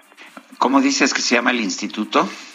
El instituto es el Instituto Crenville, con K, Crenville Brain Institute de la Red Universitaria de Salud en Toronto, Crenville. Ah, muy bien, pues interesante realmente. Eh, yo como, como finalmente consumidor de café, pues me estoy muy alentado por esta información. sí, por lo menos que se retrase un poquito eso de, ya no me acuerdo. Sí, hombre, voy a tener que tomar café. Pero tampoco en exceso, ¿eh? porque también tiene sus consecuencias gastrointestinales, por otro lado. Pero este sí, una tacita de café en la mañana es bueno. Me parece muy bien. Muchas gracias, Químico. Buen inicio de semana. Hasta luego. Son las 8 de la mañana con 39 minutos. Bajadón de precios Soriana. Aprovecha que en todas las marcas Cotonel y Elite, detergentes Viva o Persil y en desodorantes Axe, Rexona y Dove, compras uno y te llevas el segundo al 50% de descuento. Soriana, la de todos los mexicanos. A febrero 7, aplica restricciones. Válido en Hiper y Super. Sergio Sarmiento y Lupita Juárez. Jorge Ramos, periodista de La Silla Rota, ¿qué, qué nos tienes esta mañana? Adelante. Hola, Jorge. ¿Nos escuchas, Jorge? Me parece que no. Oye, pero quiero hacer una aclaración rápidamente, Sergio. Dije que la Fiscalía de Guerrero abrió una investigación por homicidio y es por tentativa de homicidio. Por tentativa de homicidio, sí es y tú, correcto. tú lo dijiste sí. en tu en tu jaque mate, lo dijiste correctamente. Es tentativa de homicidio y también por lesiones. Ya está listo, Jorge. Adelante, Jorge, ¿qué nos tienes esta mañana? ¿Qué tal, Sergio? Buenos días, Lupita, auditorio. Pues en la tía rota eh, cotidianamente les damos cuenta de auditorías que se llevan a cabo por parte de la Secretaría de la Función Pública. Y en este caso pues estamos reportándole que de acuerdo con la auditoría 08-2020 dirigida a Miguel Ignacio Díaz Reynoso, embajador de México en Estados Unidos, señala que los auditores encontraron como irregular el pago de más de 85 mil pesos mexicanos por la contratación de servicios de televisión de paga, particularmente que eh, difunden contenidos de películas.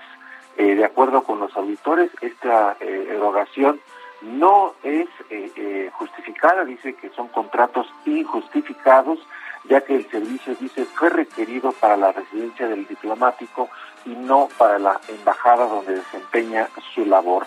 La auditoría que pueden revisar en la nota que publicamos hoy en la silla rota trae otros detalles. Eh, también la, la, Secretaría de la Función Pública señala pues, gastos en, en, alguna alberca, hasta un huerto privado y algunas otras cosas que está señalando, señalando los auditores de la Función Pública. Ya veremos en qué termina esta observación por parte de las autoridades mexicanas a la Embajada de Cuba. O sea que pues, con nuestros impuestos. Así es, con nuestros impuestos se está pagando y lo que dice la, la, auditoría por parte de la función pública es que son injustificados porque debieran de usarse en la embajada donde desempeña su labor. Bueno, pues interesante. Estaremos atentos. Jorge Ramos, gracias. Muy buenos días y gracias a ustedes. Son las 8 de la mañana con 42 minutos. Hola, soy Paola Barragán, interiorista mexicana, y quiero invitarte a Expo Mueble Internacional. Llevo más de cinco años asistiendo al evento y te puedo asegurar que encontrarás la más alta calidad y diseño en muebles y decoración para tu negocio o proyecto, además de contar con estrictos protocolos anti-COVID para la seguridad de todos. La cita es del 16 al 19 de febrero en Expo Guadalajara. Regístrate en expomuebleinternacional.com.mx. Oye, y como dice el meme, ya, ¿no? Ya. Fíjate, además del COVID, México vive otra pandemia alternada en el rubro de seguridad cibernética que pone en riesgo principalmente la integridad física de las mujeres por actos de espionaje. Y es que durante el último año se han detectado 120 millones 362 mil 400 eh, pues intrusiones de ciberdelincuentes que infectan computadoras y dispositivos móviles con este virus acosador y secuestro de datos, de acuerdo con el informe Panorama de Amenazas en América Latina de 2021 de Kaspersky. Nuestro país se encuentra en el segundo lugar del continente en infiltración de programas maliciosos, con 229 casos por minuto, solo debajo de Brasil, que reporta 1.390 intrusiones cada 60 segundos. En la investigación se detalla que las infecciones cibernéticas incrementaron 24% durante 2021. Los objetivos, seguimiento de usuarios, robo de información personalizada como fotografías, seguimiento de actividades y también operaciones financieras. Muy bien, son las ocho con cuatro. En las últimas cinco semanas en México se han incrementado las defunciones en 481% por la variante Omicron del COVID-19. Jorge Almaquio, cuéntanos. Gracias, Sergio Lupita, amigos. Así es, mientras que en el inicio del 2022, en la semana del 2 al 8 de enero, se registraron 759 defunciones. Del 30 de enero al 6 de febrero, el número de muertes por COVID-19 alcanzaron las 3.653. En total, el número de fallecimientos que notificaron las autoridades de salud en las últimas cinco semanas durante la cuarta ola del nuevo coronavirus, bueno, pues estas han sido de 9.666.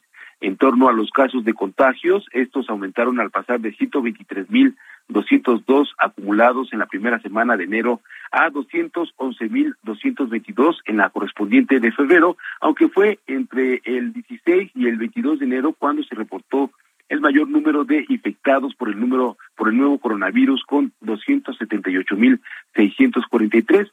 Según el informe técnico diario COVID-19 que da a conocer la Secretaría de Salud el 1 de febrero, nuestro país rebasó el número de muertos en los últimos tres meses, el mayor número de muertes en los últimos tres meses, a registrar 829 defunciones de SARS-CoV-2 en 24 horas. En los últimos 14 días, 204.043 personas presentaron signos y síntomas que se consideran casos activos y representan 3.8% del total de personas infectadas. La semana que empieza, pues iniciará eh, la aplicación de la vacuna de refuerzo contra COVID-19 en personas de 30 a 39 años de edad. Y también bueno, pues la Secretaría de Salud reportó que la cifra de casos acumulados por contagios de COVID-19 aumentó en 10.234 para sumar un total de 5.151.525, mientras que en las últimas 24 horas, es decir, el día de ayer, se reportaron 129 fallecimientos para alcanzar los 309.546 defunciones en lo que va de la pandemia aquí en nuestro país. Sergio Lupita, amigos, el reporte que les tengo. Jorge Almaquio, muchas gracias. Buen día, hasta luego. Bueno, y tras la muerte de cuatro obispos eméritos por COVID-19, se ha calificado este hecho como un duro golpe y vamos a escuchar el detalle, el reporte con Iván Saldaña. Iván, ¿qué tal? Buenos días. Sergio Lupita, amigos del auditorio, buenos días. En la última semana, cuatro obispos eméritos murieron por complicaciones asociadas al virus del COVID-19, sumando siete jerarcas católicos que han fallecido a causa de la enfermedad, que además ya ha infectado a 40 obispos, arzobispos y cardenales del país en lo que va de la pandemia. A través de un editorial, el Centro Católico Multimedial calificó el hecho como un duro golpe a la Iglesia. Escribió, Lamentablemente la Iglesia Católica de México ha resentido este impacto. Millones de católicos han padecido la enfermedad o han muerto. Este golpe llegó hasta los pastores y ministros. Los líderes católicos fallecidos recientemente son el obispo emérito de Catepec, Onésimo Cepeda Silva, quien murió el pasado 3 de febrero. Un día antes falleció Josefino Hermenegildo Ramírez Sánchez, obispo emérito de la prelatura de Huautla de Jiménez, Oaxaca. El 3 de febrero también murió el obispo emérito de Saltillo, Francisco Raúl Villalobos García, por un posible paro respiratorio asociado al coronavirus. Finalmente, el 2 de febrero se registró la muerte de Antonio Ortega Franco, obispo auxiliar de la Arquidiócesis Primada de México. Las recientes muertes de jerarcas católicos se suman a las del último corte que hizo el Centro Católico Multimedial el 14 de enero, con 264 sacerdotes, 13 diáconos permanentes y 10 religiosas que han perdido la lucha en contra del coronavirus. Sergio Lupita, la información esta mañana. Gracias, Iván. Buenos días. Bueno, y cuando menos ocho personas fallecieron en un accidente vial en la carretera Mérida-Cancún. Alejandro Castro nos tiene la información desde allá. Adelante, adelante Alejandro. ¿Qué tal? Muy buenos días. Un saludo a todo el auditorio. Efectivamente, un accidente vial cobró la vida de por lo menos ocho personas en el tramo carretero Mérida-Cancún a la altura de la comunidad de Quintal, este en territorio, de, en territorio perdón, de Quintana Roo. Un autobús de la compañía ADO que transportaba a 45 pasajeros se impactó contra un volquete que trabajaba en las obras del tren Maya, lo que provocó que este, este autobús se volcara. El percance ocurrió poco antes de las 11 de la mañana de ayer, cuando el autobús se dirigía a Cancún. Al sitio llegaron paramédicos, personal de protección civil y elementos de la Secretaría de Seguridad Pública para hacer el rescate de las 19 personas heridas, así como de, de las personas que perdieron la vida y de las otras personas que pudieron salir de pie. La Fiscalía General del Estado de Quintana Roo informó que las víctimas mortales del accidente ya fueron identificadas. Entre ellas hay una persona de nacionalidad extranjera. Los heridos fueron trasladados al Hospital General de Cancún para recibir atención médica. Comentarte, Sergio, Lupita, que en esta ruta Cancún-Mérida es una de las más concurridas por turistas nacionales y extranjeros. En una lista de pasajeros difundida en medios locales, también hay nombres de aparente nacional, hay más nombres, perdón, de aparente nacionalidad extranjera. Actualmente en esta carretera se realizan obras para la construcción de la vía férrea del tramo 4 del Tren Maya, por lo que en varios tramos hay un hay un solo carril en cada sentido y el espacio es reducido para los vehículos de mayor proporción. Es la información que tenemos desde Quintana Roo para el Heraldo Radio. Bueno, pues gracias Alejandro Castro por este reporte. Muchas gracias. Híjole, qué mal, qué mal que andas de, de, tus vacaciones y que pasen estas cosas.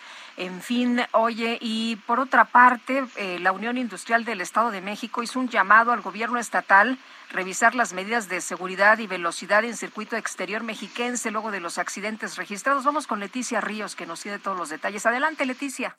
Buenos días, Sergio y Lupita. Los saludo con mucho gusto.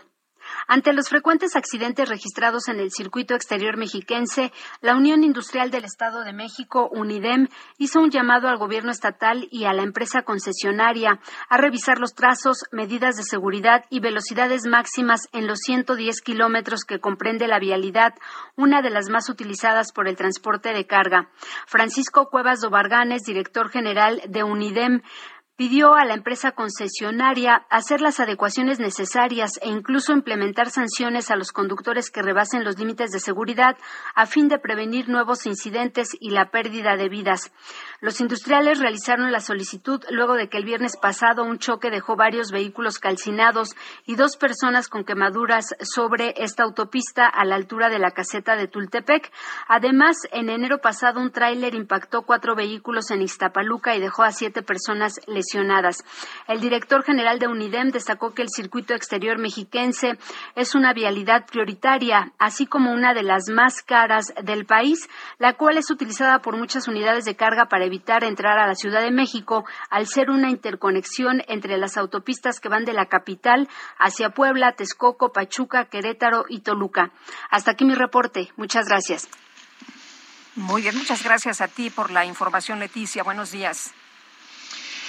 Un joven de 16 años, Eduardo Salomón Puertos Gaitán, que había sido secuestrado de su domicilio en Tlajomulco de Zúñiga, en Jalisco, fue encontrado muerto.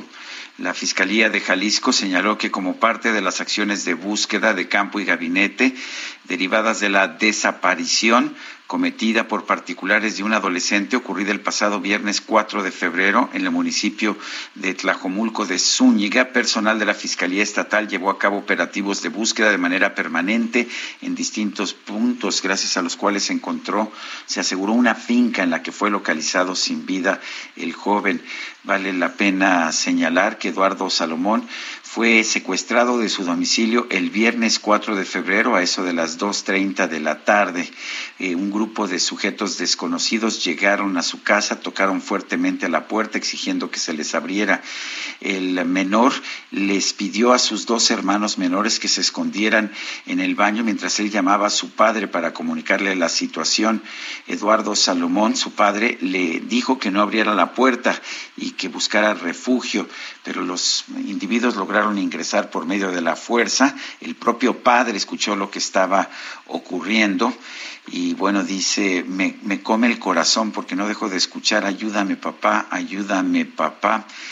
Bueno, eh, la verdad es que este dramático caso ha concluido con el hallazgo sin vida del cuerpo de este joven de 16, de, 16 años que tuvo, sin embargo, la presencia de ánimo de esconder a sus dos hermanos menores antes de ser secuestrado y ultimado. Son las 8 de la mañana con 54 minutos. Mándenos sus comentarios, lo puede hacer a nuestro número de WhatsApp, es el 55 2010 96 47. Repito, 55 20 10 96 47. Guadalupe Juárez y Sergio Sarmiento estamos en el Heraldo Radio. Si a nadie le pido y a nadie le ruego, a quien le preocupa, a quien le preocupa si vivo, si muero esta pasión. Quien sepa de amores, que calle y comprenda, que me dejen solo. Sarmiento y Lupita Juárez quieren conocer tu opinión, tus comentarios o simplemente envía un saludo para ser más cálida esta mañana. Envía tus mensajes al WhatsApp 5520 109647.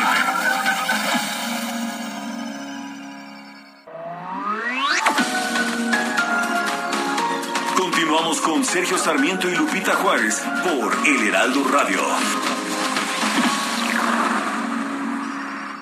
Hola, soy Paola Barragán, interiorista mexicana, y quiero invitarte a Expo Mueble Internacional. Llevo más de cinco años asistiendo al evento y te puedo asegurar que encontrarás la más alta calidad y diseño en muebles y decoración para tu negocio o proyecto, además de contar con estrictos protocolos anti-COVID para la seguridad de todos. La cita es del 16 al 19 de febrero en Expo Guadalajara. Regístrate en expomuebleinternacional.com.mx.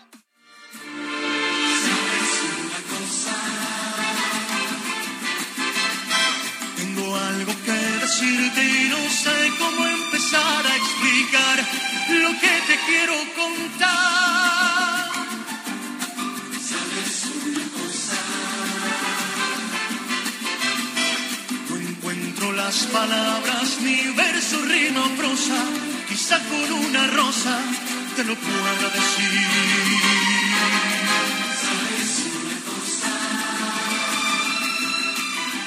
Pues otra de esas canciones que escuchamos todo el tiempo, que nos traen mil recuerdos y que son obra de este compositor Rubén Fuentes, uno de los mayores compositores de la historia de nuestro país. Aquí la interpretación es de Luis Miguel. Hermosa y te entrego en esta rosa la vida que me pueda quedar. Según la Sociedad de Autores y Compositores de México, Rubén Fuentes tiene un repertorio de más de 300 obras registradas.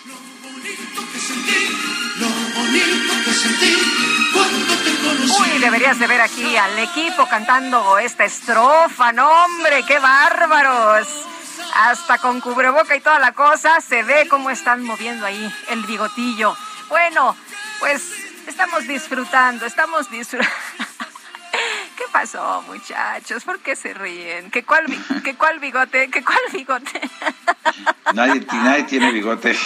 que nadie tiene bigote. Ya me están reclamando. Bueno, bueno, ya dejen Hay, hay que hacer las correcciones pertinentes. Cuando tenemos una falta puntual, pues Dejen lo reconocemos, ¿no? Dejen trabajar, muchachos. Bueno, dice esta mañana, muy buen día y buen inicio de semana. Si en alguna ocasión llegan a estar en Tucson, Arizona, yo les invito un buen desayuno. Gracias por tenernos bien informados. Es el ingeniero Carlos Pratt. Y le tomamos la palabra, ingeniero. Bueno, y nos dice Carlos Hurtado, eso del niño que mataron esos malditos secuestradores. En un país normal sería un escándalo. Aquí es una noticia más tristísimo.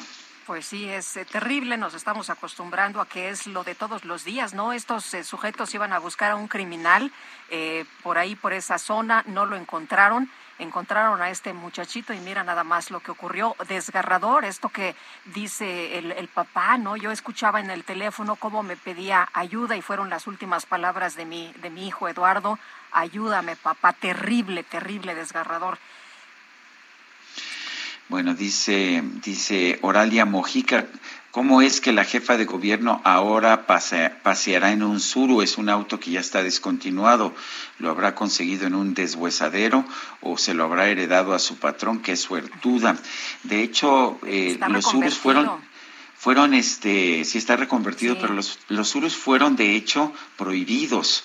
Eh, y esto fue parte de un movimiento impulsado desde la izquierda eh, porque decía que no eran seguros. Yo eran también el auto más barato. Yo siempre me opuse a esa prohibición pero fueron prohibidos por por este movimiento El, el que usaba el presidente, ¿no? ¿Te acuerdas de aquel surito que nos ese, presumía? ese surito que usaba el presidente fue prohibido que porque no era seguro Y ahora nos presenta la jefa de gobierno el suro este reconvertido eléctrico que pues al parecer también va a usar.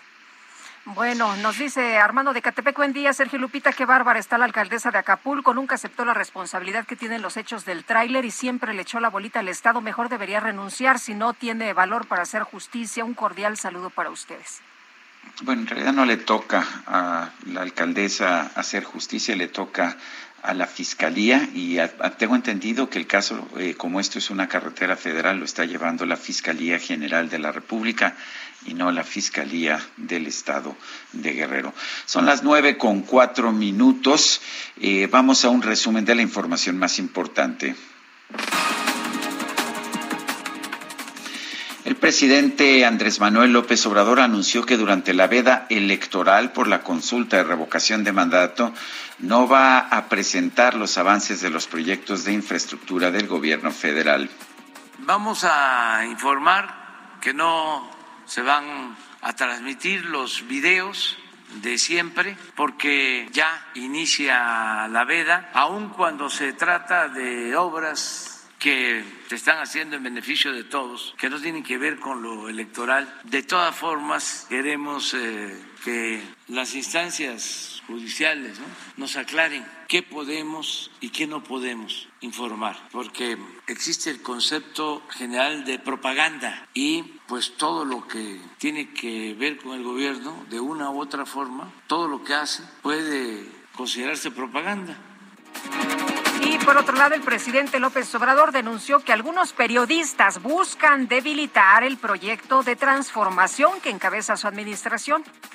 Ahora que se generó esta polémica porque ejercí mi derecho de réplica señalando que Carmen Aristegui mantiene con sutileza la misma máxima del lámpara del periodismo, de que la calumnia cuando no mancha tizna y que en su reportaje llegó sobre el- la renta de la casa de Houston, de eh, José Ramón, su esposa, llegó a decir que era el equivalente a la Casa Blanca y ya tiene tiempo que tiene esa actitud. En el diario oficial de la Federación se publica este día el acuerdo del Consejo General del Instituto Nacional Electoral por el cual se aprueba la convocatoria para el proceso de revocación de mandato del presidente de la República, quien fue electo para el periodo 2018-2024 ministro de Relaciones Exteriores de Chile, Andrés Salamand, anunció su renuncia al cargo luego de que fue criticado por tomar unas vacaciones mientras su país enfrenta una crisis por la llegada masiva de migrantes indocumentados. El gobierno de China informó que este lunes comenzó un nuevo periodo de confinamiento en la ciudad de Baice, con 3.6 millones de habitantes, debido a un repunte en los nuevos casos de COVID-19.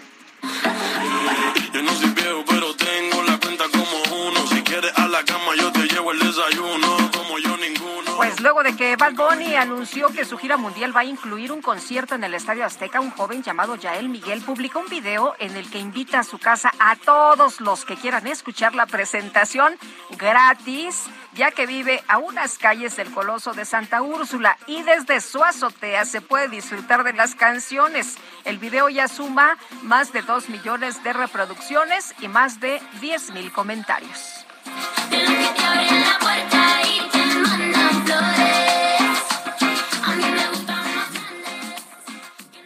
Pues amigos, yo vivo a unos cuantos metros del Estadio Azteca.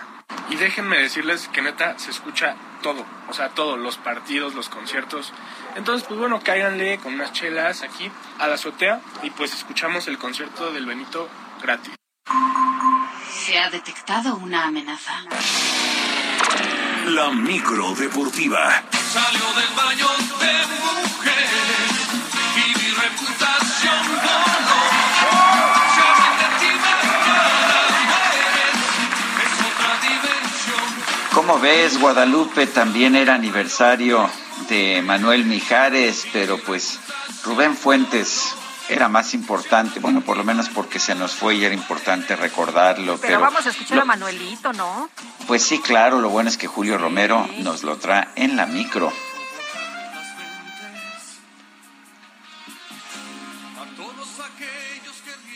Y se marchó. ¿Qué pasó? No, bueno. ¿Qué pasó? Bueno, Julio Romero, adelante, ¿qué nos tienes esta mañana? ¿Cómo están, mi querido Sergio, Lupita, amigos del auditorio? Qué placer saludarles. Efectivamente, aún recordamos cuando se subía a cantar en la micro deportiva, el Manolito Mijares, ¿no es cierto? Le mandamos un gran abrazo, que sea un muy buen cumpleaños para él, sin lugar a dudas, muy exitoso ya en los ochentas. Felicidades, Manuel Mijares, por su cumpleaños. Ya sabe, Todavía, sí, hoy- todavía sigue siendo exitoso, ¿eh? Cada vez que hace un concierto con ah, Emanuel, bueno, en el Auditorio Nacional. Oye, y ahora que en pandemia estuvieron con esta Lucero y él, ¿no? Pero también fue un hit. Eh, Pues le mandamos, le mandamos un abrazo y ya sabe, el cumpleañero pues no paga el día de hoy en la ruta de base a base y ahí se puede echar unas rolas para juntar algunas monedas. Bueno, felicidades a Manolito Mijares. Bueno, oigan, debut y despedida este fin de semana para los Rayados del Monterrey en el Mundial de Clubes. Perdieron un gol por cero ante el Al Ali de Arabia Saudita, el cuadro local, en un resultado sorpresivo. Mohamed Hani al minuto 53 marcó el gol que significó el triunfo y el fracaso del conjunto mexicano, según declaraciones de su propio técnico Javier Aguirre, a quien escuchamos a continuación. Salió del baño de y mi reputación. Eh, evidentemente no era lo que esperábamos, eso está claro, pero y yo me siento muy fuerte para seguir aquí, no, no, no veo el por qué. Esto es, es una muy mala noche, un fracaso absoluto, absoluto, totalmente, pero, pero esto sigue, no podemos olvidarnos que, que el equipo es un equipo que está, que compite, que, y que bueno, pues no, no, no fue una buena noche para nosotros en cuanto a resultados se refiere, pero tampoco es, es esto algo que, que nos desvíe de- del camino que llevamos, ¿no?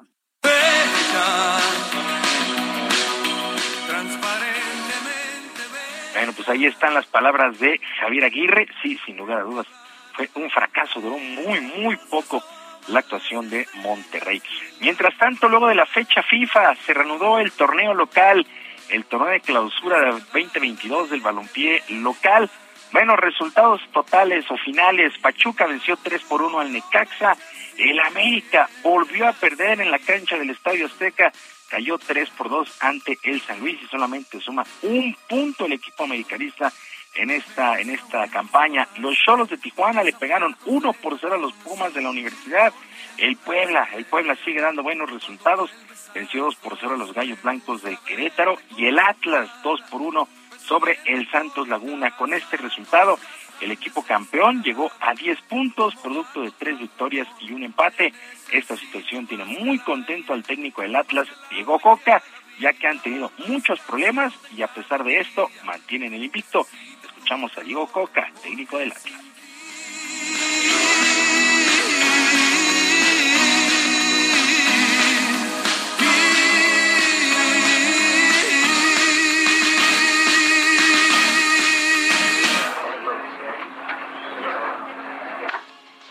Sobre todo por bueno nuestros nuestra problemática, nuestro contexto, como hablamos que tuvimos poco tiempo de preparación, tuvimos muchos casos de COVID, estamos recuperando a los jugadores. Hoy es el primer partido que jugó Julio Furs, que para nosotros es un jugador importantísimo, y la verdad que un montón de puntos altos gracias a, a la voluntad y al compromiso que, tiene, que tienen los jugadores. Así que la verdad que contento, seguimos sumando de a tres, que no es fácil, y bueno, hay que acostumbrarse y seguir creciendo.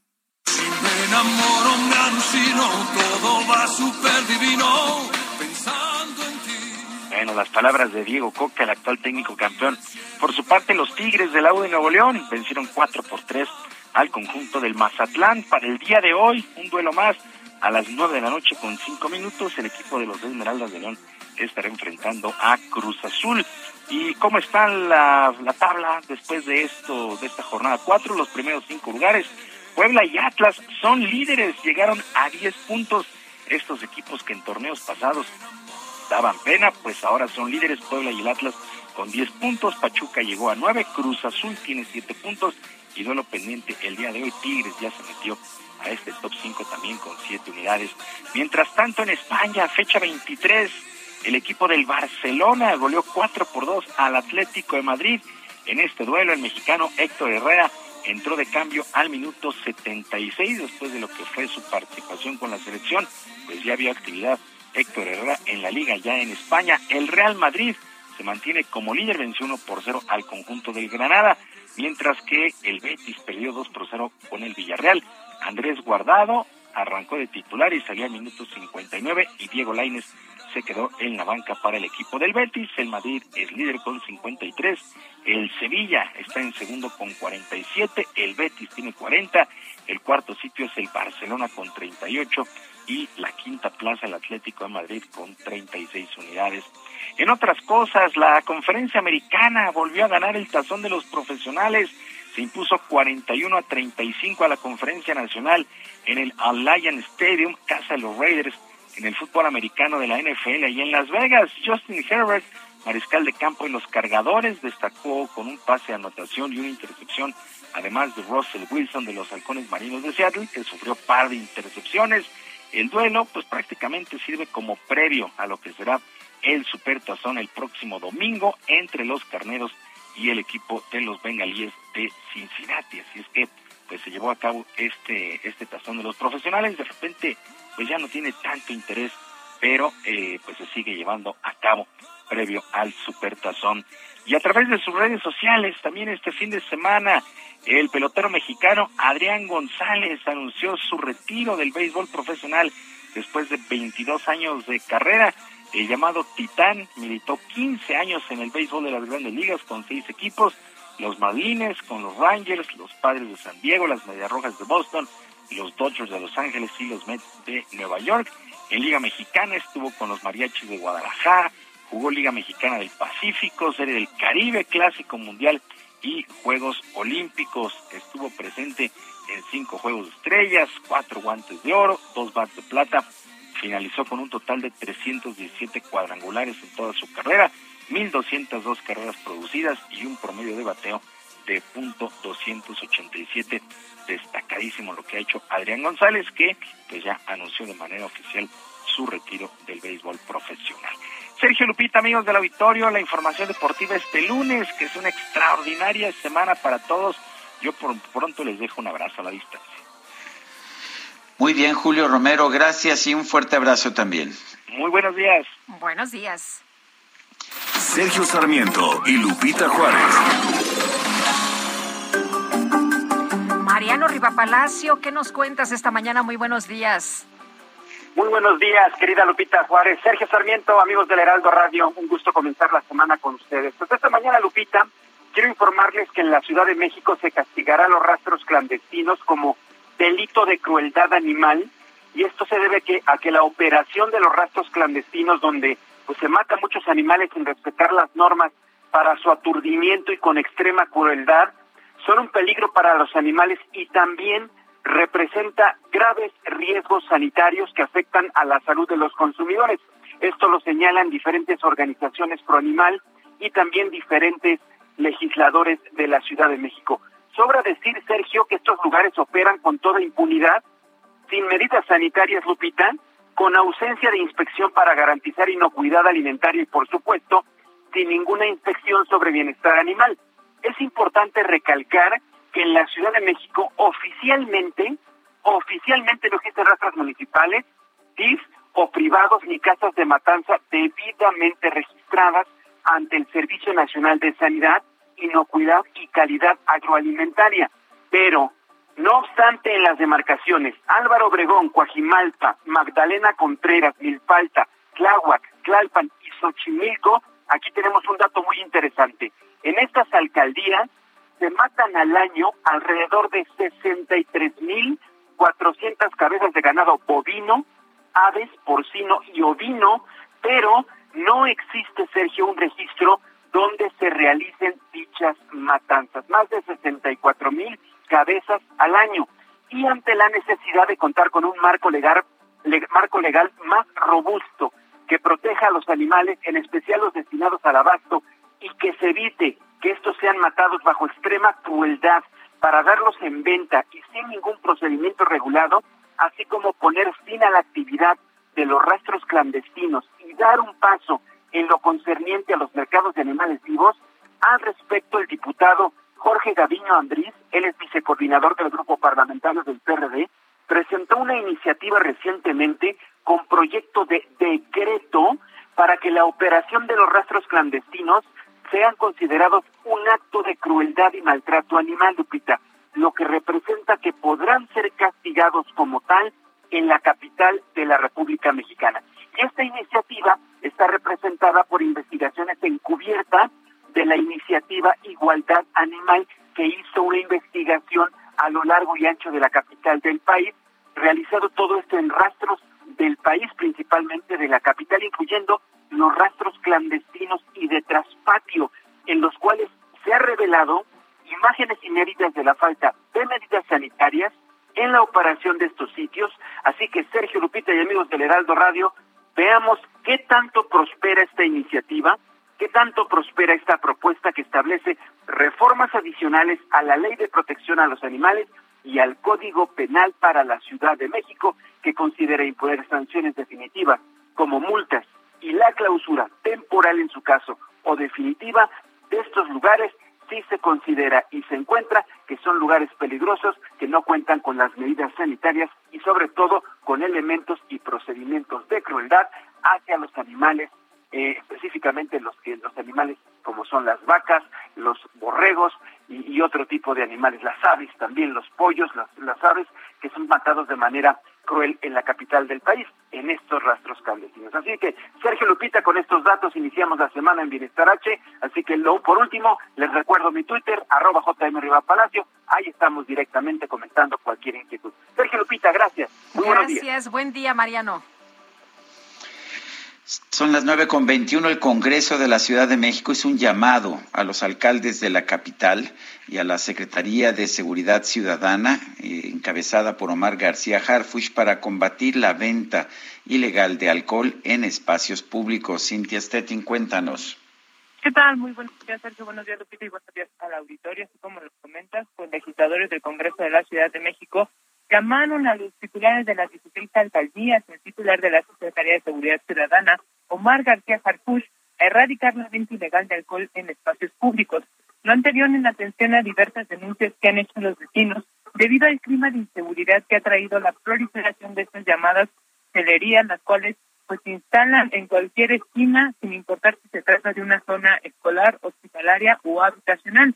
Comentarte pues en un punto de acuerdo impulsado por la vicecoordinadora de Morena en el Congreso, Guadalupe Morales Rubio, pues menciona que ninguno de estos lugares cuenta con algún tipo de permiso o esté regulado por lo establecido en el reglamento de mercados, en la ley de establecimientos mercantiles y además se viola la ley de cultura cívica. Explicó que la venta de esta bebida implica en la mayoría de los casos un riesgo para los consumidores, pues al no tener la certeza eh, de qué tan buena calidad tiene el alcohol que se está consumiendo, además de que es muy preocupante que eh, pues no se verifica que quienes lo consumen sean mayores de edad. Eh, finalmente dijo que en donde más se han dado este tipo de denuncias es en la alcaldía de Luciano Carranza y es por ello que ella insta a las autoridades, a los alcaldes a continuar con operativos para, eh, digamos, eliminar o combatir la venta ilegal de alcohol en días en, en el espacio público. Es información que tenemos, Sergio. Bueno, Cintia, muchas gracias. Seguimos pendientes. Muy buenos días. Y vámonos con Israel Lorenzana. Israel, ¿qué nos tienes esta mañana? Buenos días. Se cortó, ¿verdad? Se cortó la comunicación con Israel. Bueno, vamos a, a tratar de restablecer el contacto en un momento más y nos vamos a corte, ¿no? Pues sí, porque son las nueve de la mañana con 23 minutos, aunque rápidamente y aprovechando que tenemos eh, pues un, unos cuantos segundos, a echarle un vistazo a los mercados, han estado pues muy variables. En México no hay operaciones, pero allá en los Estados Unidos sí se están registrando operaciones eh, y uh, el Dow Jones de los Estados Unidos tiene en estos momentos eh, tiene una, una subida de 0.06%, el Standard Poor's 500 sube 0.2%, mientras que el peso mexicano en las en transacciones internacionales tiene una eh, una situación buena, está ganando 7 centavos, se ubica en 20.6067. Vamos a una pausa, regresamos en un momento más. Sabes una cosa, que yo te quiero,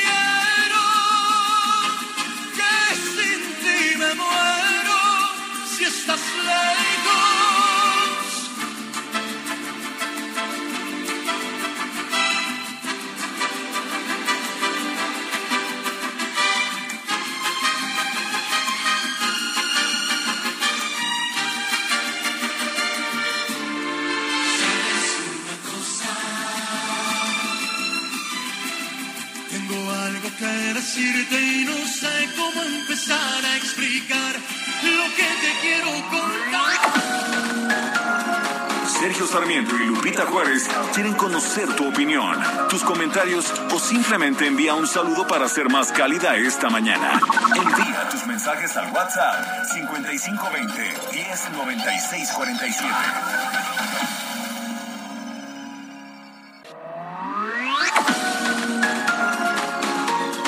Continuamos con Sergio Sarmiento y Lupita Juárez por El Heraldo Radio. Hola, soy Paola Barragán, interiorista mexicana, y quiero invitarte a Expo Mueble Internacional. Llevo más de cinco años asistiendo al evento y te puedo asegurar que encontrarás la más alta calidad y diseño en muebles y decoración para tu negocio o proyecto, además de contar con estrictos protocolos anti-COVID para la seguridad de todos. La cita es del 16 al 19 de febrero en Expo Guadalajara. Regístrate en expomuebleinternacional.com.mx.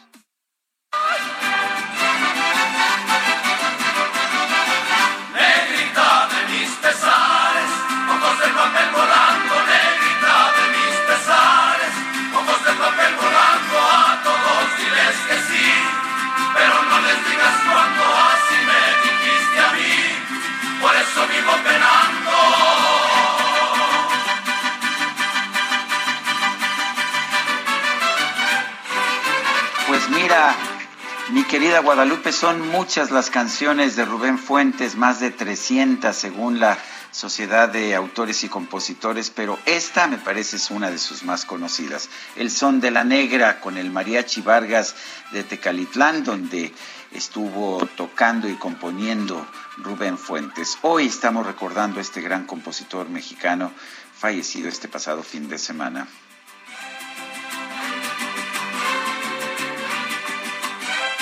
Ay, esta como me gusta. Bueno, nos dice Mariana, buenos días, Sergio y Lupita. Me encanta cómo conducen el programa. La música de hoy, excelente. El Químico Guerra aporta información muy importante, es muy comprometido. Saludos a todos y saludos a nuestros amigos desde, desde Morelia. Mariana, muchas gracias por escribirnos.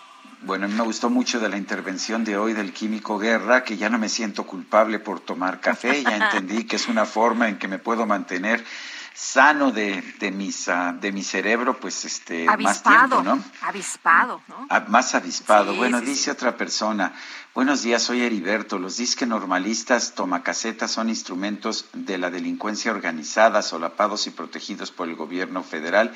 Es evidente, deberían informar quienes los controlan. Bueno, dice el presidente que pues este están infiltrados, que hay eh, muchachos que pues eh, deberían de cuidarse del narcotráfico y pidió pues que no le hagan el juego a la derecha, pidió a los normalistas que no le hagan el juego a la, a la derecha el presidente López Obrador. Bueno, dice otra persona del auditorio, gracias por excelente programa. Quiero pedirle, Sergio Lupita, un gran favor. Si me mandan un saludo, hoy es mi cumpleaños. Soy Beatriz Hernández y un gran abrazo para los dos. Muchas gracias, doña Beatriz. Y efectivamente, claro que sí, le mandamos un gran abrazo y le mandamos un saludo con todo nuestro cariño por su cumple. Bueno, son las nueve de la mañana con treinta y tres minutos. Vamos con Mónica Reyes. Gracias, buenos días, Sergio Sarmiento, Lupita Juárez, amigos. Si tienen una solución sobre algún tema respecto a la economía en México, es momento de darla a conocer. El Premio de Economía Citibanamex 2021 está aquí con su edición del 70 aniversario. Participen y ganen hasta 500 mil pesos en premios.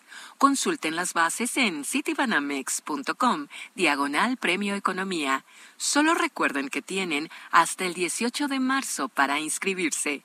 Participen y no se pierdan esta oportunidad con Citibanamex. Consulta términos y condiciones en citibanamex.com, diagonal Premio Economía. Regresamos con ustedes, Sergio y Lupita. Buen día. Buen día, Mónica, Mónica Reyes. Y recientemente se publicó en el Vienna Yearbook of Population Research 2022 un estudio en el que se analiza cómo los homicidios y los robos en el año previo a la pandemia se asociaron con las tasas de mortalidad por COVID-19 durante 2020 en los municipios urbanos de México. Vamos a conversar con el doctor Oscar Rodríguez, él es profesor investigador del Colegio de la Frontera Norte y coautor de este artículo. Doctor Rodríguez, buenos días, gracias por tomar nuestra llamada. Cuéntenos de este artículo, suena pues suena interesante que pueda existir esta, esta correlación. ¿Qué encontraron ustedes? Muy buenos días, Lupita y Sergio. Buenos días, doctor. Gracias por la invitación. Pues básicamente en este artículo nosotros lo que queríamos explorar era eh, algo diferente a lo que ya se había hecho en otros artículos. Si bien saben, eh, muchos de los estudios que se han hecho actualmente han sido a determinar cómo el confinamiento y la COVID han disminuido las tasas de denuncia y de delitos en, México, particularmente de diversos robos este, ocurridos en, diferentes regiones del país, pero nosotros quisimos ver cómo las características previas en los municipios urbanos habían este, incidido en, en la, las tasas de mortalidad por COVID en 2020. Para ello nos hicimos específicamente el análisis sobre dos delitos, los homicidios y los robos. Los homicidios, dado que tienen un alta este, relación con la percepción de seguridad o de inseguridad y violencia en, en, determinadas localidades o comunidades. Y esto a la vez da como, un, como resultado que muchas veces haya una menor movilidad o menor, un, una menor salida de sus hogares las personas por el temor de ser víctimas de, de, la violencia. Por otro lado, los robos, al ser un al ser ocurrir mayoritariamente en espacios públicos, es decir, robos a transeúnte, robos en transporte público, e inclusive robos eh, en casa o de automóvil que normalmente se cometen cuando las personas no están en, su hogar o los automóviles están en espacios públicos, también están muy asociados a este acceso o, movilidad en, en los espacios públicos y cómo esto se ve transferido posteriormente a, las tasas de mortalidad en, en los municipios urbanos de México. Aquí lo que encontramos junto con la doctora Claudia Masferrer del Colegio de México fue que los, los homicidios, eh, paradójicamente, los mayores niveles de homicidios en los municipios urbanos de México, paradójicamente, redujeron las tasas de mortalidad por COVID o, están asociadas a, una, a, una, a menores tasas de mortalidad, mientras que los robos, como ya lo mencionaba, al, ser un indicador más de la movilidad en espacios públicos, están asociados a una mayor mayores tasas de mortalidad. Esto controlando otras condiciones socioeconómicas y, y propias de, la, de salud de los municipios urbanos y separado por este por, por sexo. Sí. Doctor, en donde ya había violencia, la gente ya estaba confinada antes del COVID. ¿Esto significa que, que, hubo menos muertos por COVID? Sí, básicamente eso es lo que nosotros hallamos, que en donde ya había eh, antecedentes de violencia, la gente salía menos y por tanto cuando se dieron las medidas de confinamiento a partir de, marzo de 2020, hubo una menor movilidad respecto a otros municipios que no tenían tan altas tasas de, de violencia lo que hizo que se redujeran las tasas de mortalidad de, muertes por, por COVID. Bueno, ¿cuáles son las lecciones en general? ¿Qué diría usted, doctor Rodríguez? ¿Qué estamos aprendiendo de esta pandemia, de lo que veíamos antes? Pues, en general, yo creo que es necesario seguir este, analizando eh, no solo las características o, los efectos que, se están viendo propios de la pandemia y del confinamiento que se dieron posteriores a, a 2020, sino también las características que han incidido previa a, la pandemia para poder determinar algunos de los contextos en donde pudiera haber mayor mortalidad y, mayores este, infecciones por, por, por, COVID. Además de que también, bueno, en este estudio encontramos hallazgos este, que confirman otros trabajos, como las comorbilidades, donde controlamos por diabetes y, y obesidad, en donde vemos que pues efectivamente municipios con mayores este, porcentajes de obesidad y diabetes tienden a tener mayores tasas de mortalidad, pero también vemos cosas eh, distintas para hombres y mujeres. Por ejemplo, el porcentaje de la PEA, en donde hay mayores porcentajes de PEA de mujeres, se ve una asociación significativa con los este, mayores tasas de mortalidad. Eh, lo que quiere decir que en donde hay más mujeres trabajando, hubo eh, en 2019, en 2020 hubo mayores tasas de mortalidad para, para las mujeres. Doctor Oscar Rodríguez, profesor investigador del Colegio de la Frontera Norte, gracias por hablar con nosotros. Hasta luego, muchas gracias a ustedes.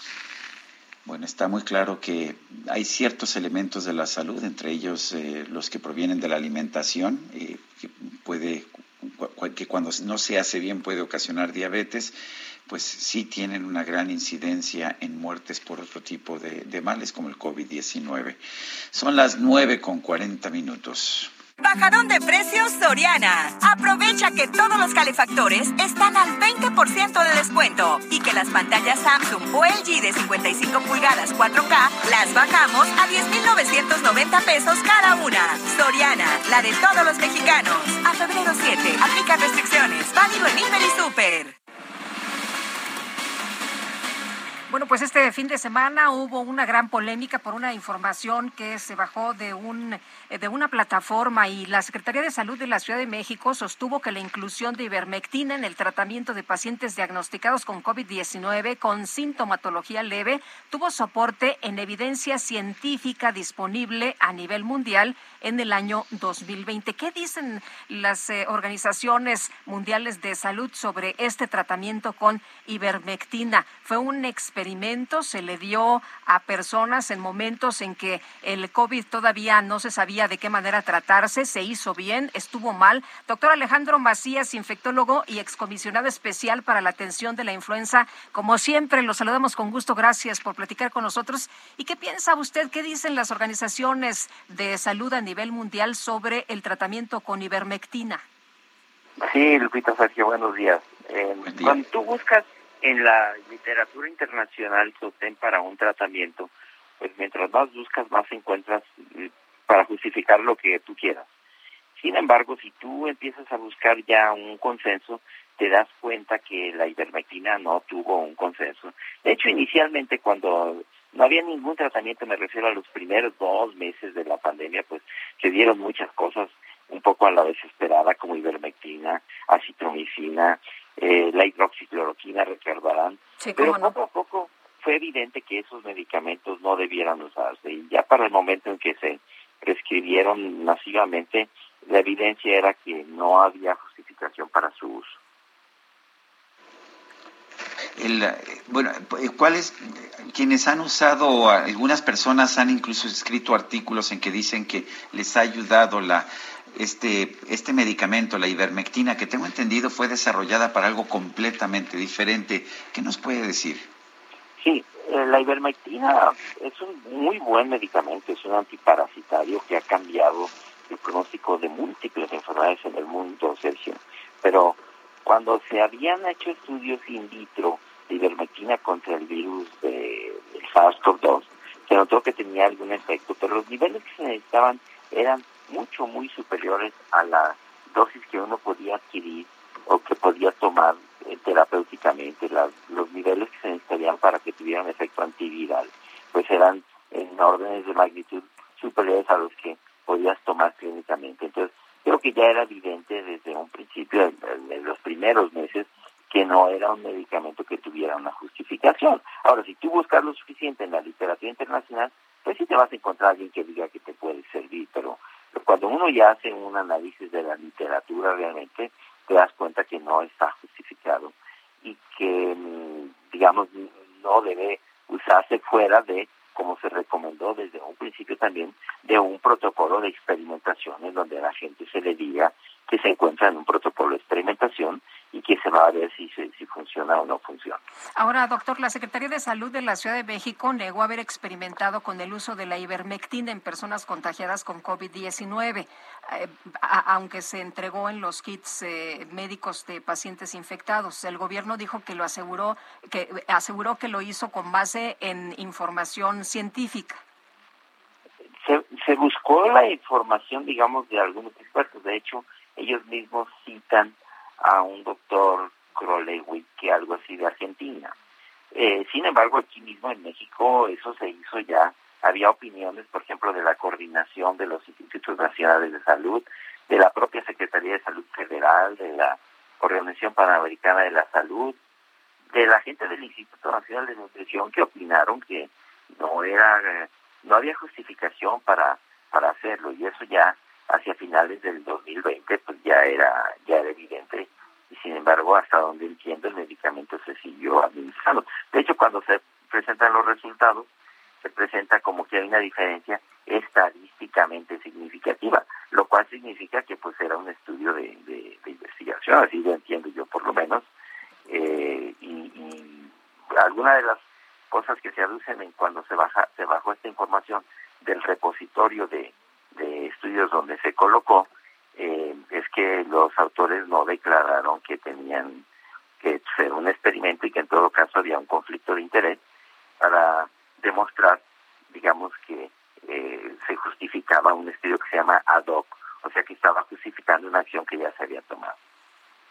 Doctor, ¿en este momento hay alguna cura contra el COVID contra el COVID-19? ¿Qué le recomienda usted a un paciente que está teniendo pues un momento difícil, independientemente ya de si requiere oxigenación, que es otra cosa, pero un paciente que la está pasando mal, ¿hay algo de medicamento que se le pueda aplicar?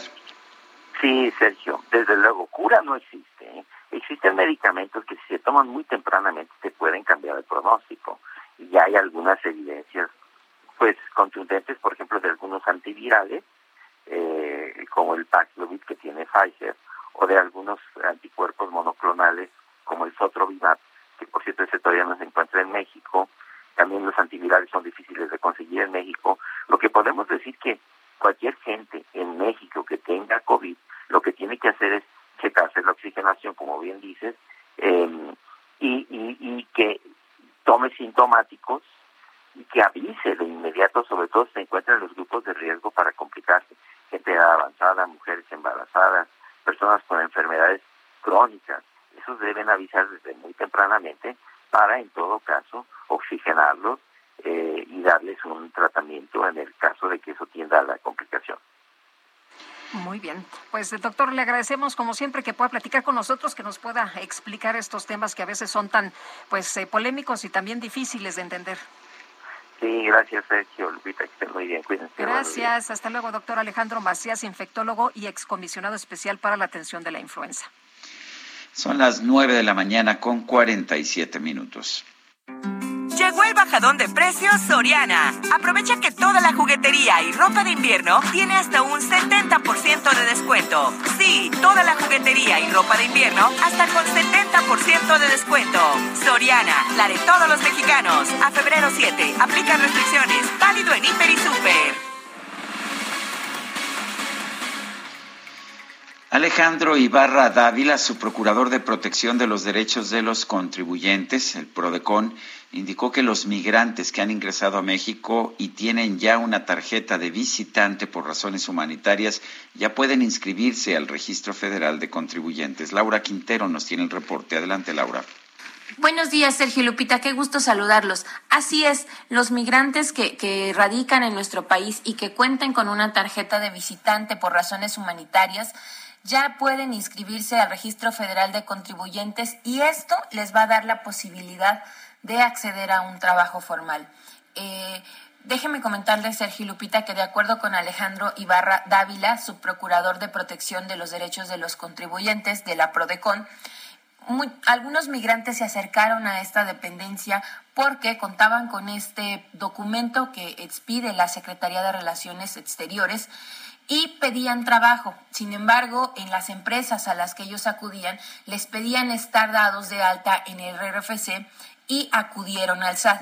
El SAT les negó este permiso porque hasta antes de que se determinara esto, eh, el SAT no tenía registrado este documento para darlos de alta. Sin embargo, gracias a la intervención de la PRODECON y de acuerdo con lo que nos comenta Ibarra Dávila, es que eh, pues el artículo primero de la Constitución política de los Estados Unidos mexicanos reconoce a todas las personas que radican en nuestro país el goce de derechos humanos y sus garantías y uno de ellos pues es el acceso al trabajo y tener pues la posibilidad de acceder a un trabajo formal.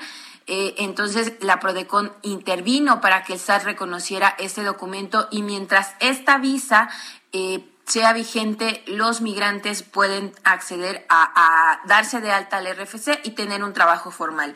Esto se da en un contexto muy importante en donde pues México, lo que hemos visto en los últimos tres años, ha sido un mayor flujo de migrantes centroamericanos eh, y pues que por distintas razones no han podido llegar a Estados Unidos, que es su destino, y se quedan en México. Entonces, por lo menos en, lo que tiene vigencia este documento, los migrantes que radican aquí en nuestro país de otros países como Honduras, Salvador o Haití ya pueden acceder a un trabajo formal.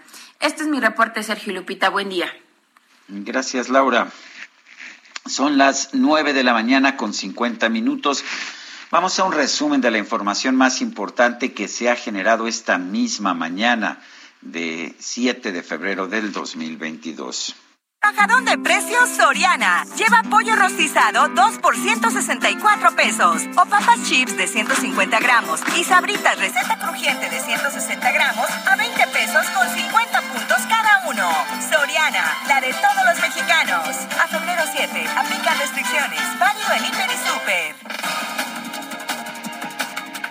Desde Palacio Nacional, el presidente López Obrador consideró que la escalada de violencia en Zacatecas es un acto de provocación del crimen organizado. Aseguró que las autoridades federales y estatales ya trabajan para resolver el problema. Ya ayer mismo hubo una reunión de representantes del Gabinete de Seguridad Federal con el gobierno del Estado. Ayer. Y ya se tomaron medidas y vamos a seguir. Y por otro lado, el presidente López Obrador llamó a los normalistas de Ayotzinapa que no cometan actos que pongan en riesgo las vidas de otras personas. Pidió que no le hagan el juego a la derecha. Para que ya no actúen de esa forma, porque afectan, ponen en riesgo la vida de, de, otras personas. Y el revolucionario tiene que cuidar al pueblo y se lucha por ideales, no es por la destrucción no puede haber rebelde sin causa. Entonces, que dialoguen. He dado la instrucción, que los reciban, que haya diálogo. Yo espero que le pongan esa actitud y que no le hagan el juego a la derecha, al conservadurismo. Luego de que la alcaldesa de Acapulco, Guerrero, Abelina López, aseguró que los normalistas de Ayotzinapa no pueden ser acusados por lanzar un tráiler contra los elementos de la Guardia Nacional, en este espacio la funcionaria denunció que se tergiversaron sus palabras. No, más bien yo creo que le dieron una, tergiversaron mis, palabras, porque lo que yo había ahí era de, de buscar el diálogo el diálogo, el diálogo por encima de, muchas cosas. bueno, eso pues todo el mundo notó eh, ese trailer eh, corriendo. Entonces, eh, en punto muerto, neutral, eh, pues con honestidad. El director de Integralia Consultores, Luis Carlos Ugalde, consideró que México no requiere una reforma al sistema electoral como la propone el presidente López Obrador, si el único objetivo es eliminar al INE seis, siete cosas, por supuesto que puedes mejorar el sistema. Pero si tu idea es hay que acabar con el INE porque comete fraudes, estás empezando muy mal y lo que se derive va a ser malo y en ese sentido es mejor que no haya reforma electoral. El presidente de Francia, Emmanuel Macron, viajó este lunes a Moscú para reunirse con su homólogo ruso, Vladimir Putin, a fin de abordar los conflictos militares en la frontera con Ucrania. La Unión Europea anunció que este martes se van a reanudar las negociaciones para tratar de salvar el acuerdo sobre el programa nuclear de Irán. Yo sé que soy poco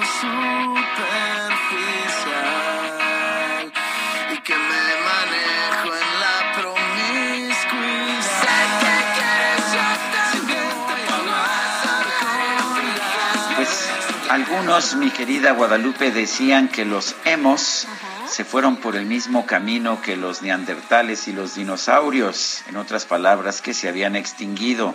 Pero no, fíjate que en TikTok se hizo viral un nuevo challenge, un reto que asegura que los hemos no han desaparecido. Con esta tendencia, muchos jóvenes que en su adolescencia se identificaban como hemos cantan una canción de la banda de rock Panda, mientras señalan que ahora tienen entre 27 y 35 años.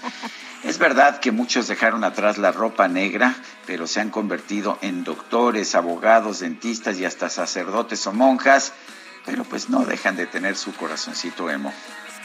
Pues me parece muy bien.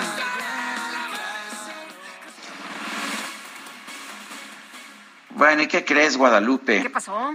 Que ya se nos acabó el tiempo, no, sé ni cómo se nos fue. Ya se acabó rapidito, ¿verdad? Oye, también se, se, va acabando el puente. Ya nos vamos, que la pasen todos muy bien. Buenos días, un abrazo, Sergio. Nos escuchamos mañana. Hasta, hasta entonces, gracias de todo corazón.